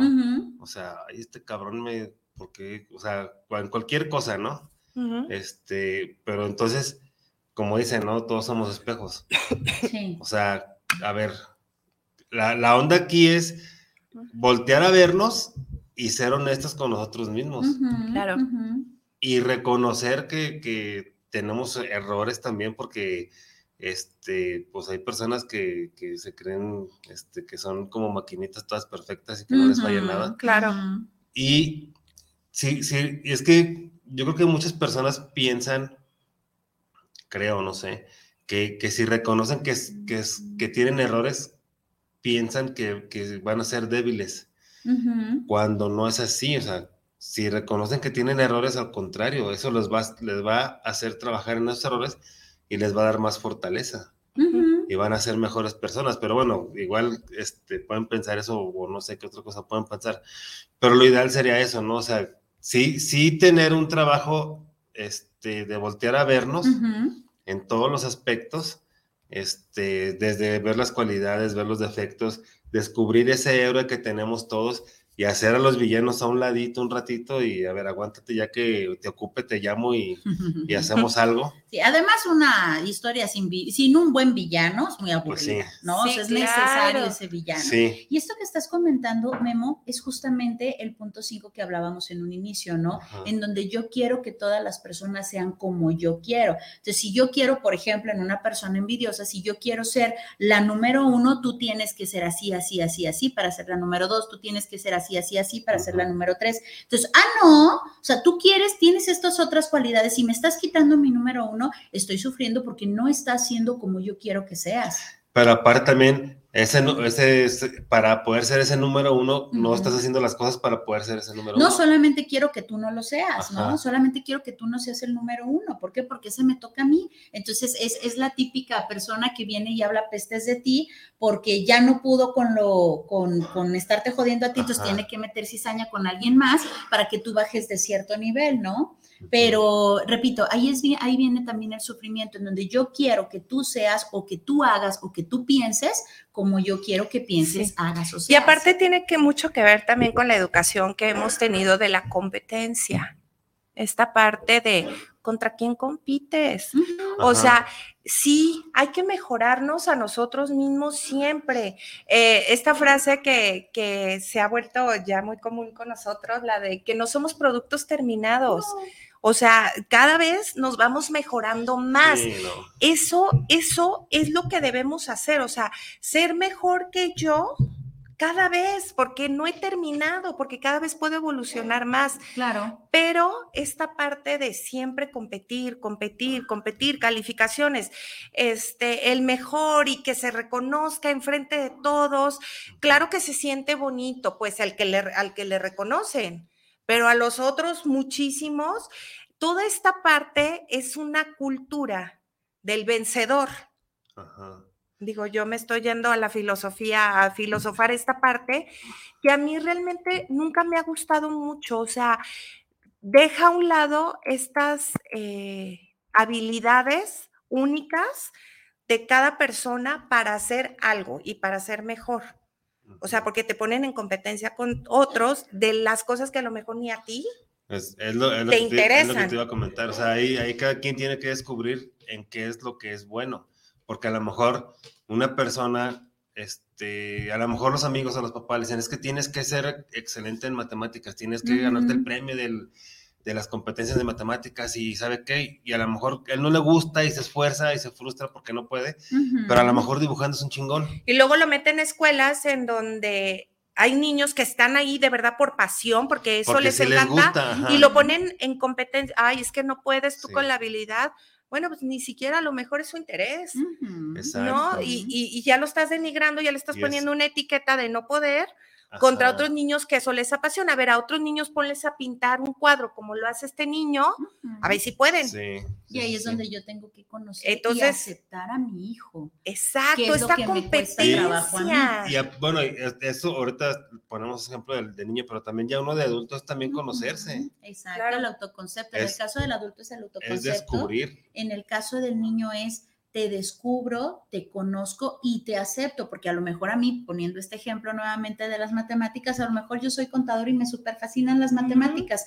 Y, y- y me saca roncha que tú quieras ser artista, ¿no? O sea, yo no quiero que tú seas artista y entonces Mm, te estoy inculque y inculque. Acepto que mi hijo es artista, pero aquí yo sufro, sí, porque tú tienes expectativas, pero ¿qué crees? Esa Ajá. es tu bronca, ¿no? Son tus Exacto. expectativas, no las de tu hijo. Entonces, en la, en la vida de tu hijo, lo artista es lo chido, ¿no? Y Sí. entonces empiezas a inculcarle que la competencia es consigo mismo. Desde el momento en el que le dices, tienes que ser el mejor, ya está en Sí. competencia con los otros. Cuando le dices, hijo, vas contra ti, dale, entonces es la competencia consigo mismo, ¿no? Exactamente. Sí, el, y el, el buscar mejorar, pero ya es como que la presión es menos, ¿no? Porque vas conociéndote, vas, vas a tu ritmo, pues, a, a tu, a tu, a tu paso, a, a diferencia de cuando es con otros y en algo que no te gusta, pues no manches. Sí. Qué. Este, um, Arturo Ruiz, saludos desde Tlaquepaque Centro para el programa de Despertares y a las chicas de Tan Amigas. Muy buen tema con esta fusión de programas. Muchas gracias, Arturo. Este, Luis Fernando Orozco, saludos, los escucho en la zona de Chapu. Saludos, saludos. pues saludos, Luis Fernando. Este, no sé si tengan ustedes saludos. No, No, este ya no. ya. ¿Ya? Yo tampoco. Ya Facebook se encarga de no darme más saludos. Muchas gracias por eso. Bueno, pues ya estamos llegando al, al término del programa. Como siempre se me pasó bien rápido. Dos Sí, horitas dos y se horas, sí. volando. Y, y al pico no nos paró, papi. Pío, pío. Sí, qué bárbaros. ¿Algo que quieras comentar, Viri, para despedir el programa? Simplemente agradecer, Memo, la invitación. Gracias de verdad por tenernos por acá. Gracias por estar eh, en nuestros corazones, en nuestras vivencias, en nuestras experiencias, por ser parte de, de todo, casi todos los programas de aquí. Ahora sí que, y fulano sale de aquí, fulano sale de acá. No, está muy padre. Qué bueno, qué bueno que, que salimos de aquí de contigo. Es un placer, es un honor salir de Despertares. Es un placer estar aquí en Despertares. Gracias por la invitación. Gracias a Guanatos, a, a los Radio Escucha, a mi tan amiga preciosa. Así que solamente agradecida. Gracias, gracias. ¿Tú, Ivani, algo que quieras comentar? No, pues también muchísimas gracias a ti, a, a las personas que te escuchan, que nos den la oportunidad de, de escucharnos aquí, nuestras locuras. y gracias, Viri, también por ser eh, esta compañía, esta parte de, de- de las tan amigas, eh, hablando temas que mucha gente no se atreve a, no se atreve a hablar. Entonces, y gracias por invitarnos, por abrirnos tu espacio, que en su momento fue nuestro hogar. y Sí. venimos aquí de visita, pero nos sentimos de verdad como, Como en casa. en- como en casa, en Se notó confianza. con demasiada confianza. Así que muchísimas gracias por la invitación y bueno, pues muy contenta de haber estado aquí. Qué bueno. Llegó un mensaje aterrizando así como no queriendo. Margarita Ruiz, preciosa Margarita, dice: Saludos, excelente tema. Gracias por compartir su conocimiento. Gracias, Gracias. preciosa, Saludos. por estarnos Saludos a. Margarita. Este, bueno, pues a mí no me queda más que agradecerles a ustedes dos por haber aceptado. Ya saben, esta es su casa cuando quieran llegar. Aunque no me avisen, ustedes lleguen, ya saben que es su casa. Este, un día que estén de desquaceradas. Ahí nos venimos. Que, que casi nunca va a ser eso porque siempre están bien ocupadas. Pero bueno, cuando tengan, cuando tengan de oportunidad, de todos los moles, Ay, ¿verdad? ya Pues- Aventando sé. pelos y cargando a la Virgen. Muy bien. cuando tengan oportunidad vienen y pues con gusto ya saben que aquí van a estar.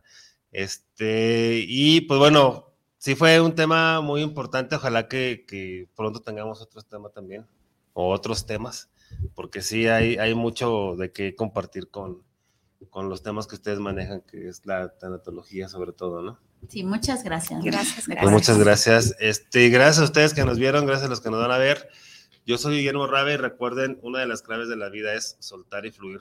Nos vemos el próximo miércoles. Y el Chao. martes, el martes a las 12 con ellas. Sí, Las amigas contigo. Ahí los esperamos. Hasta luego. Eh.